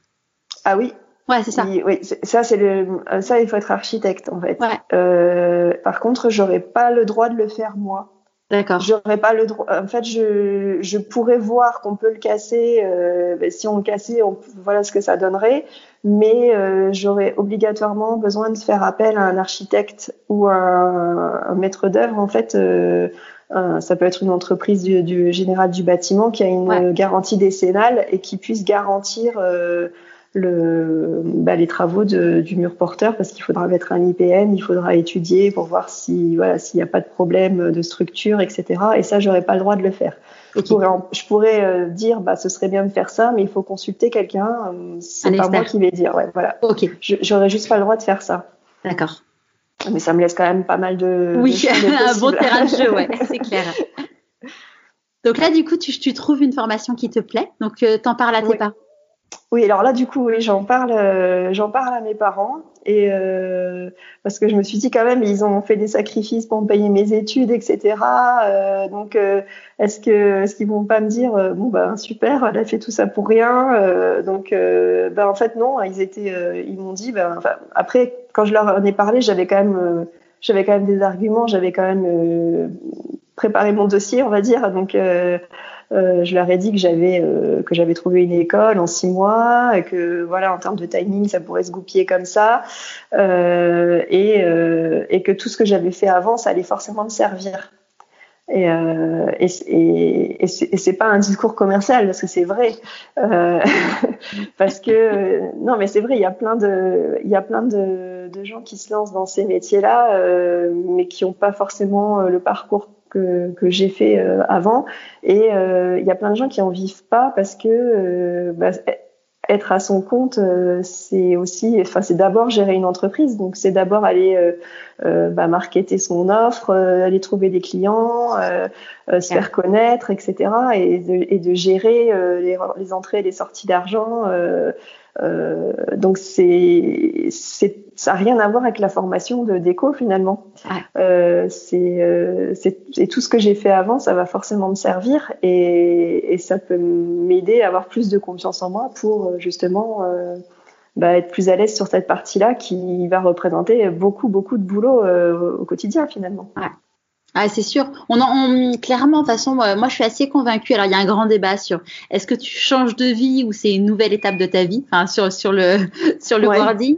Et hum, moi, je suis assez convaincue qu'en effet, euh, même si on, on change de métier, d'univers, tout ce qu'on a appris, toute la sensibilité qu'on a acquise pendant les expériences précédentes, c'est des trucs qui servent, en fait. Ça, fait partie de nous, en fait. Mm. Exactement. Donc, euh, enfin, je, je, en fait, quand j'en parle autour de moi, parce que j'ai, à partir du moment où j'ai pris ma décision de le faire, euh, j'ai commencé à en parler un petit peu. Alors, j'en ai, bon, il y avait mon mari, mes parents euh, en priorité, et puis euh, des amis proches. Euh, donc, mes, donc des amis proches et puis des collègues ou anciens collègues euh, avec qui je suis restée en très bon terme et, euh, et amis. Euh, et tout le monde, tout le monde m'a dit ah mais c'est super. voilà, tout le monde, tout le monde m'a encouragé dans ma démarche en me disant ben oui, enfin tu, enfin c'était enfin tu te décides. donc donc ça m'a ça m'a vraiment conforté dans mon choix. Euh, Néanmoins, j'ai quand même euh, toujours euh, les pétoches hein, euh, de le faire parce que. Euh, mais bon, après là, je suis décidée, je suis, je suis sur ma lancée, donc donc c'est sûr, bah, je vais aller au bout. Et en fait, ce qui m'a aidé à, à me prendre ma décision et à y aller, c'est en fait j'ai envisagé de me dire et si ça marche pas, comment je vais le vivre? Euh, et à partir du moment où, euh, où je me suis dit, bah, si j'y arrive pas, euh, je serais quand même fière d'avoir euh, pris cette décision et d'avoir été au bout de, de, ce que je voulais faire depuis, euh, depuis petite finalement, parce que ça me trottait quand même déjà depuis un petit moment. Et, euh, et si je si j'échoue, euh, comment je vais le vivre? Parce que c'est pas forcément facile euh, de se tromper et d'échouer. Et je me suis dit, ben autant euh, autant les Français, on aime bien mettre les gens dans des cases et tu peux pas changer de métier, mais autant quand tu te lances dans, dans, dans l'entrepreneuriat et que et même si tu te plantes, ben, c'est quand même super bien vu. Et c'est une expérience où tu apprendras forcément quelque chose. Donc à partir du moment où j'ai intégré que j'acceptais alors le but c'est pas de me planter, mais que j'acceptais de me planter euh, et d'avoir euh, la fierté d'avoir osé euh, dire que je le fais, bah j'avais plus de frein en fait. Donc je me suis dit bah j'y vais. Génial. Et du coup ça c'était quand? C'était donc en à la fin, de l'année dernière? Fin 2019. Ouais, ça devait être. Alors j'ai pas j'ai pas de date précise, mais ça devait être courant du mois de no octobre novembre je pense. Et donc tu as été voir ton ton employeur en lui disant je vais arrêter Ouais, j'ai été le voir euh, fin décembre. ou ouais, avant les fêtes de Noël. Euh, et puis, ben, je lui ai expliqué, euh, je lui mon projet. Donc, j'ai été transparente. Je lui ai dit pourquoi, voilà, que pourquoi, enfin, je me, que je me posais beaucoup de questions, etc. Et que ben, j'avais décidé de passer cap. Après, c'est un entrepreneur. Hein, mon, c'est un, enfin, c'est un entrepreneur, mon patron. Donc, il veut comprendre qu'on qu'on a envie de se lancer, etc. Donc, euh, il soutient aussi ce genre de démarche. Euh, moi, j'avais besoin d'une rupture conventionnelle quand même. Euh... Accessoirement, ouais. Accessoirement. Donc, euh, ma, ma négo, ça a été ça. euh, parce que j'avais pas beaucoup d'ancienneté. Donc, euh, bon, euh, je, je cherchais pas à partir avec un pécule ou quoi que ce soit. Je cherchais vraiment juste à toucher le chômage pour pouvoir bah, être indemnisée pendant que je me forme et, et pendant que je débute mon entreprise, en fait. Hein. donc, bah, il a super bien pris. Euh, il m'a vraiment encouragée, euh, disant que c'était très bien d'entreprendre et de faire euh, bah, ce dont on avait envie. Donc, euh, bah, top, quoi. Enfin, ça s'est vraiment super bien passé. Euh, donc, j'ai fait, bah, je, en rupture conventionnelle, tu, tu restes un, un, mois et demi à peu près avant ouais. de partir. Donc, donc j'ai dû annoncer mi-décembre. Je suis partie fin janvier. Euh, voilà. Après, j'ai fait mes, mes passations, euh, voilà, classiques jusqu'au bout, jusqu'au dernier jour. J'ai fait des calls clients euh, pour, voilà, passer. Enfin, voilà, je, je, laisse toujours les choses très propres derrière moi, donc, donc ça c'est, enfin, mon départ s'est très très bien passé. Et donc là, tu devais commencer ta formation en avril, si je ne me trompe. Alors ma formation devait démarrer le 20 avril pour six mois. Et, euh, et, euh, sur, et j'avais donc euh, deux mois en février-mars pour pouvoir euh, bah, m'inscrire au Pôle Emploi et, et, présenter mon projet au Pôle Emploi pour qu'ils puissent euh, valider parce que on peut pas on peut pas se lancer comme ça sans leur aval. Ouais. Et euh, donc ils ont mis plus d'un mois à me donner un rendez-vous avec une conseillère. je les ai harcelés hein, parce que je voyais le timing qui passe, le temps qui passait, et je me suis dit je vais louper la promo. Et, euh, et, finalement, euh, quand j'ai eu enfin un rendez-vous, alors j'avais préparé un business plan, des prévisions de chiffre d'affaires sur trois ans, une presse euh, pour expliquer tout mon projet, mes compétences transposables, mes valeurs, ce, que j'avais déjà, ce qui me manquait, où j'allais le chercher, mon benchmark d'école, pourquoi j'ai choisi cette école. Enfin, tout était hyper détaillé. J'avais fait un book d'écho de tout ce que j'avais pu faire chez moi, puis des, des planches d'écho que j'avais fait pour des collègues, des amis. Euh, donc sur du avant-après, etc. Donc j'avais un dossier euh, hyper béton. Ça m'a pris des jours et des jours euh, à faire. Et arrivé à mon rendez-vous, euh, on me dit que ben, mes presses c'est bien, mais qu'on ne les regardera pas parce que ça rentre pas dans les cases de leur logiciel. là, j'ai cru que j'allais pleurer. Et on me dit que le pôle emploi n'est pas là pour euh, financer les. Enfin, limite, c'était un délire que je voulais faire. Ah, sympa. En gros, euh, ouais, enfin, on l'a pas dit texto comme ça, mais presque. Euh, enfin, ouais. c'était un caprice, quoi. Euh, que voilà, j'étais commercial grand compte, que j'avais ma voie toute tracée, que j'avais un bon salaire, que euh, bah, que j'allais retrouver du boulot super vite là-dedans. J'ai dit mais si c'est ce que je voulais, je serais pas partie de ma boîte, quoi. Donc, mais Enfin, j'ai argumenté pendant une heure et demie. Euh, L'entretien, il a duré, j'ai dépassé, c'était une heure, mais j'ai duré une heure quarante-cinq.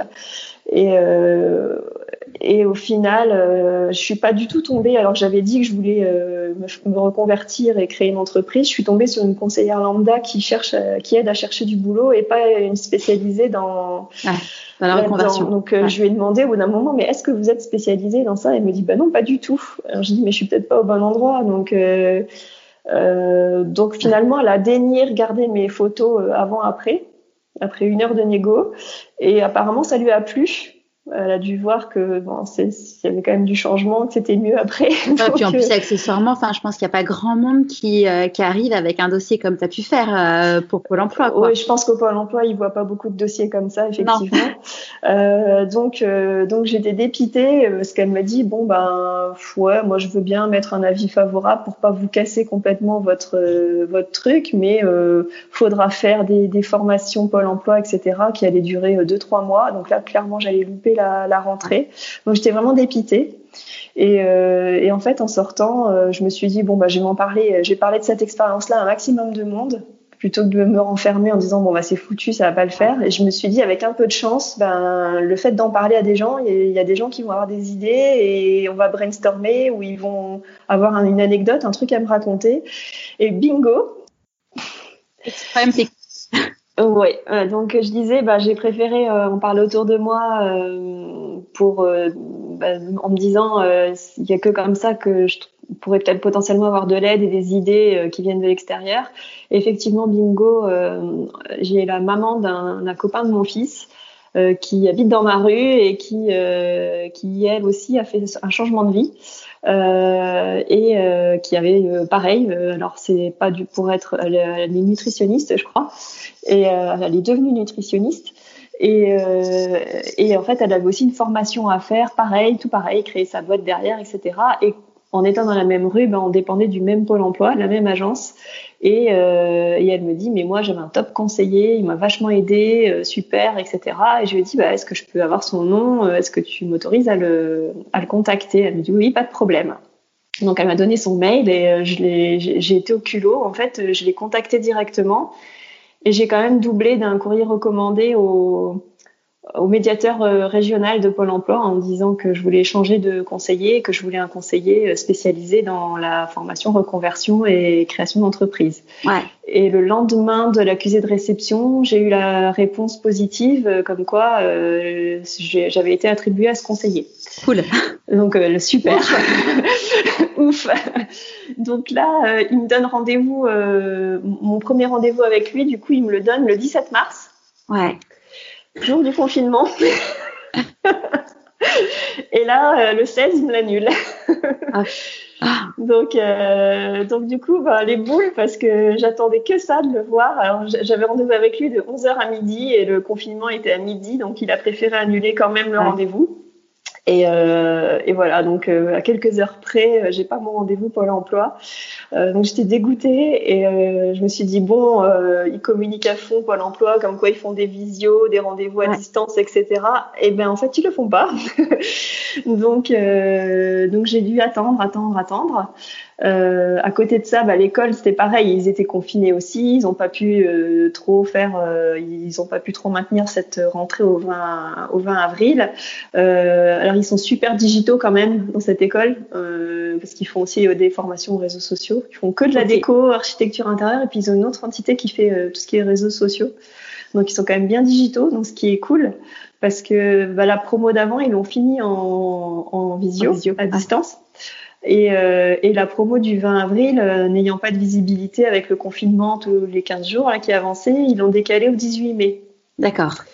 Euh, et là, je me suis dit, bon, il faut que je vise le 18 mai avec Pôle emploi, mais donc, je les ai harcelés. Hein, je leur ai envoyé. Euh, alors, il a accepté de prendre tous mes documents, toutes mes présentations euh, à distance, mais il m'a dit, je les regarderai, mais j'ai pas le droit de vous répondre parce que je ne peux que traiter le quotidien, les indemnisations, etc. Je peux pas traiter les projets comme ça pendant le confinement. Donc, on verra après. Et donc là, sortie du pont, je les ai relancés. J'ai quand même relancé tous les 15 jours, par principe, parce qu'en me disant, voilà. Puis tous les 15 jours, j'apportais, voilà, j'en suis là, j'ai fait ça, euh, je, je m'auto-forme, euh, j'ai une, j'ai une classe préparatoire à faire euh, pour l'école, donc bah, ça, je l'ai payé, je suis en train de la faire.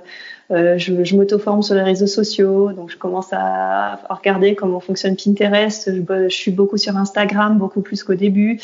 Euh, je fais pas mal de choses, euh, donc je le tenais au courant. Et puis, et puis après le confinement, j'ai commencé encore à les, relancer, les relancer. Et puis finalement, il, était en vacances, et puis après, il était en arrêt parce qu'il avait un problème de dos, donc il était jamais dispo. Et j'ai finalement une de ses collègues qui a à peu près le même profil lui, je pense, qui s'est occupé de moi, qui voyait que j'étais quand même super motivée et que c'est clair et que j'envoyais tout le temps des, des, mails de relance, mais pas juste pour relancer, aussi euh, de où j'en étais, ce que j'avais fait depuis les 15 jours. Ouais.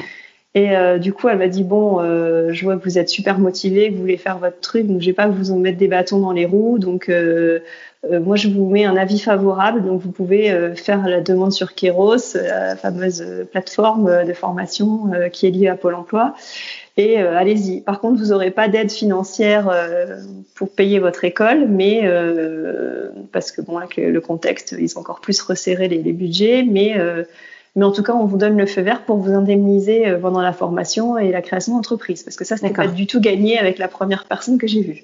Pourquoi? Parce que normalement, quand tu es, euh, quand es au parce qu'à partir du moment où, es où tu dis que tu quoi, donc tu avais le droit au chômage parce que tu étais en rupture conventionnelle? Oui, ah non, mais j'avais, j'avais totalement le droit. Ce que je demandais, j'avais totalement le droit de l'avoir, mais c'est juste cette personne qui m'a dit que je pouvais être radiée parce que je faisais euh, mes, mes caprices, quoi. Enfin, que je faisais un truc euh, qui n'était pas du tout dans, dans mes rails, en fait. Je sortais de mes rails et je risquais d'être radiée. Donc, euh, j'étais au bout de ma vie. Hein. Enfin, moi, ça, il m'est pas arrivé la même chose, mais pareil, il y avait un rendez-vous pour l'emploi. Mon premier rendez-vous pour l'emploi, donc, était en novembre dernier. J'en ai pas dormi la semaine d'avant. J'étais hyper inquiète. En plus, enfin, c'était un moment où j'étais ça m'a vraiment remis euh, pas bien. Et euh, j'arrive, euh, tu veux la nana, je lui raconte mon histoire, je me mets à chialer sur son bureau. Mais sauf que là, en l'occurrence, je, je, disais juste que je venais d'avoir une rupture co, que, que bon, je savais pas ce que je voulais faire de ma vie, mais que je savais que je voulais pas refaire mon métier d'avant. Et euh, je suis tombée sur une nana, mais d'une gentillesse. Enfin, limite, elle, elle m'a pas fait de câlin, mais, euh, mais en gros, elle m'a fait un câlin. Elle m'a dit, écoutez, je comprends, vous êtes dans une situation compliquée. Euh, là, pour l'instant, c'est moi qui vous suis, mais euh, je vais essayer de vous trouver quelqu'un de bien qui correspond à votre profil et tout. Donc là, je me suis dit, mais waouh, trop génial. Et deux mois après, rendez-vous Pôle Emploi. donc là, je me dis, trop cool, je vais retrouver ma, petite, ma petite nana, trop bien. J'avais quand même envoyé un mail, elle n'avait pas répondu. Je me suis dit, bon, ok. Et là, j'arrive, euh, un monsieur, euh, je dis, ben, elle est pas là. Euh. ah non, non, c'est moi maintenant qui m'occupe de vous. Et le mec, en gros, à la fin, m'a expliqué qu'il fallait que je m'inscrive sur la plateforme de Pôle emploi pour dire que je recherchais un job de directrice marketing, que si je ne le faisais pas, euh, je serais radiée. Pareil. Et là, mais, là, mais et que j'étais un burn-out à cause de ce métier, que je, enfin, que, que ouais, que qu'en fait, j'étais malade physiquement et mentalement. Et tu me demandes de, de, de, de dire ah bah oui, mais c'est ce qu'il faut faire. T'es là, mais oui. moi pas comprendre en fait. Je... Ils m'ont fait faire pareil. Ils m'ont fait faire pareil. Je cherchais, euh, je devais mettre que je cherchais un job de commercial grand compte. Euh, et il fallait que je postule à ce que à ce qu'ils m'envoyaient, euh, même quitte à louper les entretiens pour pas avoir le job, mais sinon je risquais d'être radiée. Donc je devais postuler à des annonces qui ne m'intéressaient pas, aller louper les entretiens pour euh, ne pas être radiée. Heureusement, j'ai pas eu à le faire parce que je trouvais ça vraiment une perte de temps pour tout le monde et, et c'était irrespectueux vis-à-vis des employeurs. Mais bon. Euh, j'ai pas eu à le faire, mais euh, donc le, conseil dans cette situation, c'est euh, pas être fataliste. D'ailleurs, tu vois, je me suis noté euh, que là, je me dis que je vais, je vais créer ma boîte à un moment donné. c'est ouais, c'est demander quelqu'un qui est spécialisé chez Pôle Emploi dans la reconversion et, création, et pas ouais. création, reconversion et pas quelqu'un qui ouais, qui traite les affaires courantes, quoi. Ouais, exactement. Ça change tout. Hein. Donc du coup, la formation, elle, euh, bah, elle Du coup, la formation, euh, en fait, elle a démarré euh, le 18 mai, mais ils m'ont répondu OK le 19. Donc, bon, j'avais déjà fait une croix sur la promo du 18 mai parce qu'en plus, moi, je suis en contact régulier avec l'école parce que bah, j'ai passé des entretiens, tout ça, je les ai vus j'ai fait les portes ouvertes et compagnie. Euh, enfin, ça fait depuis, euh, bah, ça fait depuis novembre que je suis en contact avec l'école. Donc, euh, donc c'est à peu près, bah, c'est la date à laquelle j'ai pris ma, ma, décision à peu près. Et la promo de mai, elle était complète. Donc, du coup, la suivante, elle est au 31 août. D'accord. Donc, euh, bah, j'attends le 31 août, mais là, je suis en train de m'inscrire. Euh, donc, j'attends. Euh, enfin, j'ai fait la démarche la semaine dernière pour m'inscrire donc à cette promo. Donc, il y a de la place. normalement, je suis dans les temps et normalement, c'est bon. Mais j'attends toujours le, le truc officiel, comme quoi, ben, je suis bien inscrite. Enfin, j'ai fait une, une, demande de dossier, mais j'attends que ce soit traité entre voilà, Kéros pour l'emploi, CPF et compagnie. pour, pour avoir le, le truc officiel. Et donc là, euh, en parallèle, donc t'attends pas la formation, tu t'es lancé dans un, dans un projet en parallèle, euh, mais bon, dans la même lignée euh, que, que ton futur métier. Oui, alors c'est un projet perso puisqu'on a on a profité avant que je quitte mon entreprise pour investir dans un, petit appart à retaper dans l'ancien, donc il y a tout à refaire et bah, du coup là je suis des travaux avec une entreprise et j'ai une grosse partie que je vais faire moi-même aussi Euh, donc là, cette semaine, j'ai comme mon entreprise a fini euh, sa partie, donc c'est moi qui dois intervenir. Donc je retrousse mes manches et euh, je sors les ponceuses, les pinceaux, les rouleaux, etc. Et je m'y mets. Donc ça, et je, bah, j'en profite pour faire les, les, photos de avant, de pendant les travaux, l'avancée de l'avancée du changement, les toutes les planches d'ambiance que je veux faire à la fin. Et j'en profite pour mettre tout ça sur Instagram pour bah, commencer à à faire euh, comme dans la future vraie vie, quoi. tu me donneras, tu me donneras ton compte Instagram, comme ça je le partagerai sur le blog pourquoi pas moi.co. Ok, ça marche. Donc euh, là, du coup, euh, tu es, ouais, es en train de. Enfin, j'imagine, mais en même temps, tu, vas nous dire, à terme, quand tu quand, quand auras des clients, tu, est-ce que tu as l'intention justement bah, de prendre tes pinceaux ou de faire appel qu'à des, à des professionnels? Ah non, là, je le fais parce que c'est pour nous et parce que euh, financièrement, euh, on ne pouvait pas tout faire faire. Mais euh, euh, non, non. Après, moi, je je ferai je ferai plus, euh, je, je ferai pas pour. Euh, après, si c'est pour des amis et qu'il faut les aider à poser un papier peint, oui, je, le, je peux le faire. Mais le, le décorateur ou l'architecte d'intérieur ne met pas la main à la pâte dans les travaux. Il sous-traite tout, en fait. En fait, je te pose la question parce que, en effet, enfin, tu vois, moi, je, bon, mon père est architecte d'intérieur. J'ai une copine qui a fait aussi une reconversion en tant qu'architecte d'intérieur. Enfin, je connais quand même pas mal de monde dans cet univers-là. Et, euh, et en, à côté de ça, je connais une personne qui, euh, qui est à Marseille, qui a aussi changé de vie et mhm. euh, qui, elle, bon, elle, c'est de la décoration d'extérieur. Donc, en gros, elle aménage des terrasses. Donc, elle fait vraiment, bon, à Marseille, il y a moyen de faire vraiment. de potentiel cadeau. Voilà. c'est ça. Et, et, elle, en fait, elle, elle, elle met la main à la pâte. Donc, elle fait, par exemple, tu vois, tu veux poser un store, évidemment que c'est, c'est quelqu'un qui va, enfin, elle fait appel à un prestat. Mais par contre, tu vois, typiquement, euh, tu veux faire une jardinière, la jardinière, potentiellement, elle va la, designer, elle va la dessiner elle, elle, et elle va également bah, la réaliser avec son copain et, et te la vendre en fait comme un truc qu'elle aurait pu acheter. Euh, et Ouais, c'est les do it yourself là, les fameux euh, trucs super tendance euh, sur les réseaux sociaux. c'est euh, non. Mais, ouais, mais ça, je trouve que c'est différent de bricoler euh, euh, à la place de quelqu'un d'autre chez les gens. Ouais. Parce qu'il y a plein d'architectes d'intérieur ou de décorateurs qui sont pas du tout bricoleurs en fait. Carrément. Euh, moi, je, moi, je suis, moi, je suis quand même bricoleuse. Alors, c'est mon père qui m'a tout appris. Et bon, après, euh, bah, faut, faut se lancer. Au bout d'un moment, hein, tu sais pas le faire, bah, tant pis. Tu regardes, tu, on t'explique. Quelqu'un qui l'a déjà fait t'explique. Tu regardes un peu des vidéos sur Internet et puis euh, tu regardes des, tutos. J'ai vu un tuto. et, euh, et puis tu t'y mets. Et puis bon, faut, faut, faut se lancer quoi. Alors, faut tenter sur pour soi. Comme ça, si c'est raté, bah, c'est pas grave. S'il n'a pas fait pour quelqu'un d'autre, mais pour l'instant, tout ce que j'ai entrepris euh, en bricolant euh, moi-même, bon, ça va, c'est pas trop mal, mais euh, non, non, le but c'est vraiment de sous-traiter. Après, je j'exclus pas de dessiner un meuble sur mesure un jour pour quelqu'un si on me demande et si je suis inspirée pour le faire. oui, ça, je pense que ça peut être une évolution aussi normale. Ouais. Et, euh, et, comment ces enfants, ils appréhendent la chose? Parce que du coup, tes enfants, ils ont 7 euh, et 10 ans, donc euh, ils sont complètement en âge de comprendre que maman est en train de changer de métier. Et comment ils vivent ça? Euh, alors, le plus petit, il, ça lui passe complètement au-dessus. Euh, il ne pose pas de questions, il m'en parle pas. Et le plus grand, euh, comme il voit euh, toutes les émissions de déco, euh, Stéphane Plaza et compagnie à la télé, il me dit, il me dit, ah mais maman, tu vas passer à la télé Ça veut dire que tu vas passer à la télé J'y dis, non, pas forcément. c'est pas le but. Enfin, c'est, il y a plein de gens qui font ce métier-là, qui passent pas à la télé, qui vivent très bien comme ça. Donc, je suis ouais. non, c'est pas un but en soi. Donc lui, il, il, voit que ce qu'il voit dans les médias, donc euh, il est persuadé que il dit oui, mais ça te ferait beaucoup de pub. Alors, euh, je dis bah ça c'est sûr, mais avant d'en arriver là, enfin t'es pas obligé d'en arriver là pour euh, pour réussir dans ce métier-là. Euh, ouais. Et euh, mais bon, du coup, quand il voit quand il voit des choses sur les réseaux ou ou à la télé qui qui ressemblent à, ce que je vais faire donner, je lui dis bah tu vois, je vais faire ça.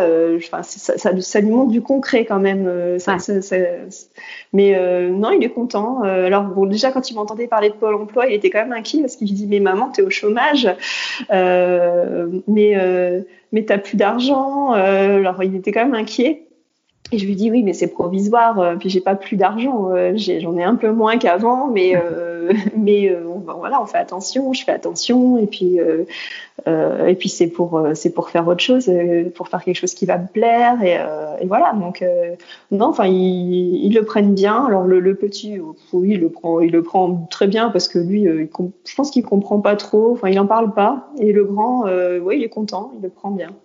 Ça l'a juste inquiété un peu le côté euh, d'entendre Pôle emploi, quoi. Mais euh, je vais expliquer. et, et, là, du coup, c'est un appart euh, que vous allez revendre après, que vous allez louer. Qu'est-ce que vous allez en faire de euh, On va le louer en meublé. Donc déjà parce que fiscalement, en meublé, c'est plus intéressant et parce que bah, ça me permet de faire un peu de déco, même si c'est pas gros budget, mais ça me permet d'aller jusqu'au bout du truc. Comme je te disais tout à l'heure, on a déplacé un mur, on va mettre une verrière. Et mais j'ai envie de, aussi d'aller jusqu'à jusqu'à le décorer, quoi, jusqu'à choisir les couleurs, euh, papier peint, etc. Cool. Euh, après, euh, là maintenant, tu es en train de changer de vie, donc tu fais des, as fait un vrai choix. Euh, Qui dit choix dit renoncement. C'est quoi pour toi les tiens aujourd'hui? Euh, bah, j'ai pas l'impression de renoncer à, à grand chose en fait. Euh, j'ai l'impression que c'est peut-être avant que j'ai renoncé à ça. Euh, alors je vais renoncer forcément peut-être à des plaisirs que je peux me faire euh, financièrement, euh, du, shopping ou d'acheter un truc qui me fait plaisir. Ou là maintenant, bah, en ce moment, je vais compter plus mon argent, donc euh, je fais beaucoup plus attention. Mais voilà, je n'ai pas fait les soldes d'hiver. bon, après on a été confinés, donc l'avantage c'est que pendant le confinement, on fait des économies. mais ça va juste être plus restrictif financièrement pendant une période où il faudra faire plus attention mais on va quand même euh, essayer de partir euh, en vacances euh, avec les enfants pour pas que pour pas que eux ils voient une différence en fait. Mais mais j'ai plus l'impression d'avoir peut-être renoncé à, à, me faire plaisir et à faire ce que je voulais avant avant de prendre cette décision là. Ouais. Qu'est-ce que tu penses que la petite Émilie de 6 ans dirait si elle te voyait aujourd'hui? Euh, je pense qu'elle serait euh, bien surprise de, de voir euh, de voir la décision que j'ai pu prendre là euh, cette année cette année. Enfin il y a ouais ça date de même pas six mois six mois à peu près hein. je, je, pense qu'elle aurait jamais cru que que je pourrais prendre une cette décision là un jour parce que c'était toujours la procrastination. Je le ferai plus tard un jour peut-être voilà. Mais mais je pense qu'elle serait assez fière bah, de voir la grande Émilie avoir pris cette décision-là. Et à partir de quand, du coup, tu vas pouvoir euh, gérer des projets, enfin, tu vas pouvoir ou tu vas vouloir gérer des projets, monter ton, monter ton entreprise? Euh, bah, a priori, euh, si je démarre euh, fin août, je vais sortir en mars 2021 de l'école. Et là, dans la foulée, je vais je vais créer mon entreprise et, et pouvoir démarrer. Hein. Alors démarrer en parallèle, ça va être compliqué parce que la formation elle est hyper intensive. Euh, c'est tous les jours de la semaine. Euh, il y a du travail le soir, un peu le week-end pour euh, se mettre d'aplomb sur tout ce qu'on a fait dans la semaine. Donc, je pense que j'aurai pas le temps de faire des projets en parallèle. Ouais. donc, je préfère faire des choses bien. Donc, je pense que ce sera vers mars 2021. Ouais. D'accord. Cool. Aujourd'hui, pour toi, c'est quoi la plus grande difficulté que tu as eu à gérer et comment tu l'as gérée? Euh, bah, ça doit être cette, euh, cette décision en fait de passer le cap, de prendre cette décision là. Euh, alors comment je l'ai géré, je sais je sais pas trop. Euh, euh, en en parlant en fait euh, à des gens de confiance et qui sont proches, euh, donc euh, d'un cercle le plus restreint qui sont euh, le, mon mari et mes parents. Et une fois que j'avais mûri le sujet avec eux, j'ai commencé à en parler à des gens un peu plus, de façon un petit peu plus large, donc mes amis proches. et petit à petit, j'ai commencé à en parler. À chaque fois que j'avais la validation, j'allais sur un cercle un peu plus éloigné et et finalement, c'est le fait de partager cette volonté-là, cette envie-là avec les, gens. Et je voyais que ben, tout le monde me confortait dans mon choix et, et qui trouvait que ça faisait sens par rapport à, à qui j'étais, à qui je suis. Euh, ben, ça me confortait dans, dans, ma décision, dans mon choix. Ouais. De quoi tu es la plus fière aujourd'hui? Euh, bah, ça va être un peu redondant, mais d'être euh, d'être arrivé à, à, à, prendre cette décision-là et à me dire je je suis partie comme ça et je renoncerai pas. Je vais aller au bout du truc et euh, et bah, il faut, que j'y arrive quoi. Donc je, je, vais aller au bout de cette décision, je l'ai prise et je je reviendrai pas en arrière, sauf si vraiment ça marche pas du tout et qu'il va qu'il va falloir manger, mais payer les factures, mais mais je me dis il n'y a pas de raison, donc il n'y a pas de raison que ça marche pas. pourquoi j'y arriverai pas? C'est clair. Est-ce qu'il y a un conseil que tu aimerais donner, qu'on ne t'a pas donné, que tu aimerais donner du coup aux personnes qui t'écoutent? Euh, Je sais pas. Euh, bah de, de, peut-être plus prendre de temps, de, de prendre du recul et de, de se poser des questions sur soi-même, euh, parce qu'on a tout le temps la tête dans le guidon en fait euh, quand on quand on bosse, surtout euh, dans les grosses villes ou en région parisienne, ça ça défile, le temps défile à une super vitesse et euh, donc d'essayer de, prendre du temps pour soi, euh, pour euh, juste ne rien faire et, et, se poser des questions sur savoir si on est bien, si on est à notre place, si on se sent bien, est-ce qu'il nous manque quelque chose ou pas. Et euh, je ne sais pas si j'aurais pris cette décision-là plus tôt ou pas. Enfin, j'ai pas de regrets parce que je pense que à partir du moment où on prend la décision et qu'on est sûr et qu'on change pas d'avis, c'est que c'était à ce moment-là qu'il fallait le faire. Et peut-être que si j'avais pris la décision plus tôt, ben j'aurais plus de doutes. Hmm. Et hum, qu'est-ce qui fera, euh, selon toi, que tu as réussi? Euh, bah, Tout simplement, alors, en, première étape, ce sera d'avoir des premiers clients qui sont satisfaits et qui, bah, qui, me, parlent de moi, parce que c'est un métier qui, qui marche beaucoup euh, au bouche à oreille à la recommandation. Et, et, bien sûr bah, de pouvoir en vivre, pouvoir vivre mm. de, de, quelque chose qui me passionne et qui voilà et, et de pas avoir l'impression de, de, travailler euh, quand je bosse en fait. Ouais. Qu'est-ce qu'on peut te souhaiter pour la suite? Euh, bah, que tous mes plans se goupillent euh, bien, que j'ai plus de Covid qui viennent m'enquiquiner et, et, perturber mon timing et, et, que je puisse faire, euh, que je puisse aller au bout de ma formation, lancer mon entreprise et, et puis bah, voilà démarrer, démarrer en 2021 sur les chapeaux de roue. Super, bah, merci beaucoup Émilie. Avant qu'on se quitte, à qui as-tu envie de dire merci et pourquoi? Bon, je pense que je vais pas être très originale parce que, euh, bah, évidemment, euh, merci à mon mari qui, bah, qui me soutient et qui croit en moi et qui, et qui est à 100% pour que je fasse ce, ce projet de vie là et qui, euh, bah, qui accepte que je change de vie et que, que je baisse un petit peu euh, en revenus et que on part dans une incertitude pendant peut-être deux trois ans euh, avant de pouvoir revenir sur des rails. Euh, et bien sûr aussi à mes parents puisque bah, ils m'ont aussi encouragé dans, à ça et c'est eux aussi qui m'ont donné le goût de, de de tout ce qui est fait maison, créatif, euh, voilà, de, du bricolage, de, de se dire ben si, si tu l'as pas ou si euh, euh, si tu peux pas l'acheter, ben fais, fais-le quoi, fais-le toi-même, euh, fabrique-le. Top. Merci beaucoup Émilie. Et donc du coup, bah, à très vite pour avoir la suite de tes aventures. Ok, ça marche. Merci. Merci. J'espère que ce premier rendez-vous vous aura plu. C'est amusant car en informant Émilie de la date de publication de son épisode, elle m'a annoncé qu'elle venait tout juste de recevoir la validation de son inscription dans l'école. Elle commencera donc fin août, je m'en réjouis pour elle. Si vous avez des questions pour Émilie, envoyez-les-moi sur charlotte ou depuis le site pourquoi pas moi.co. Je vous dis à jeudi prochain pour un nouvel épisode de Pourquoi pas moi.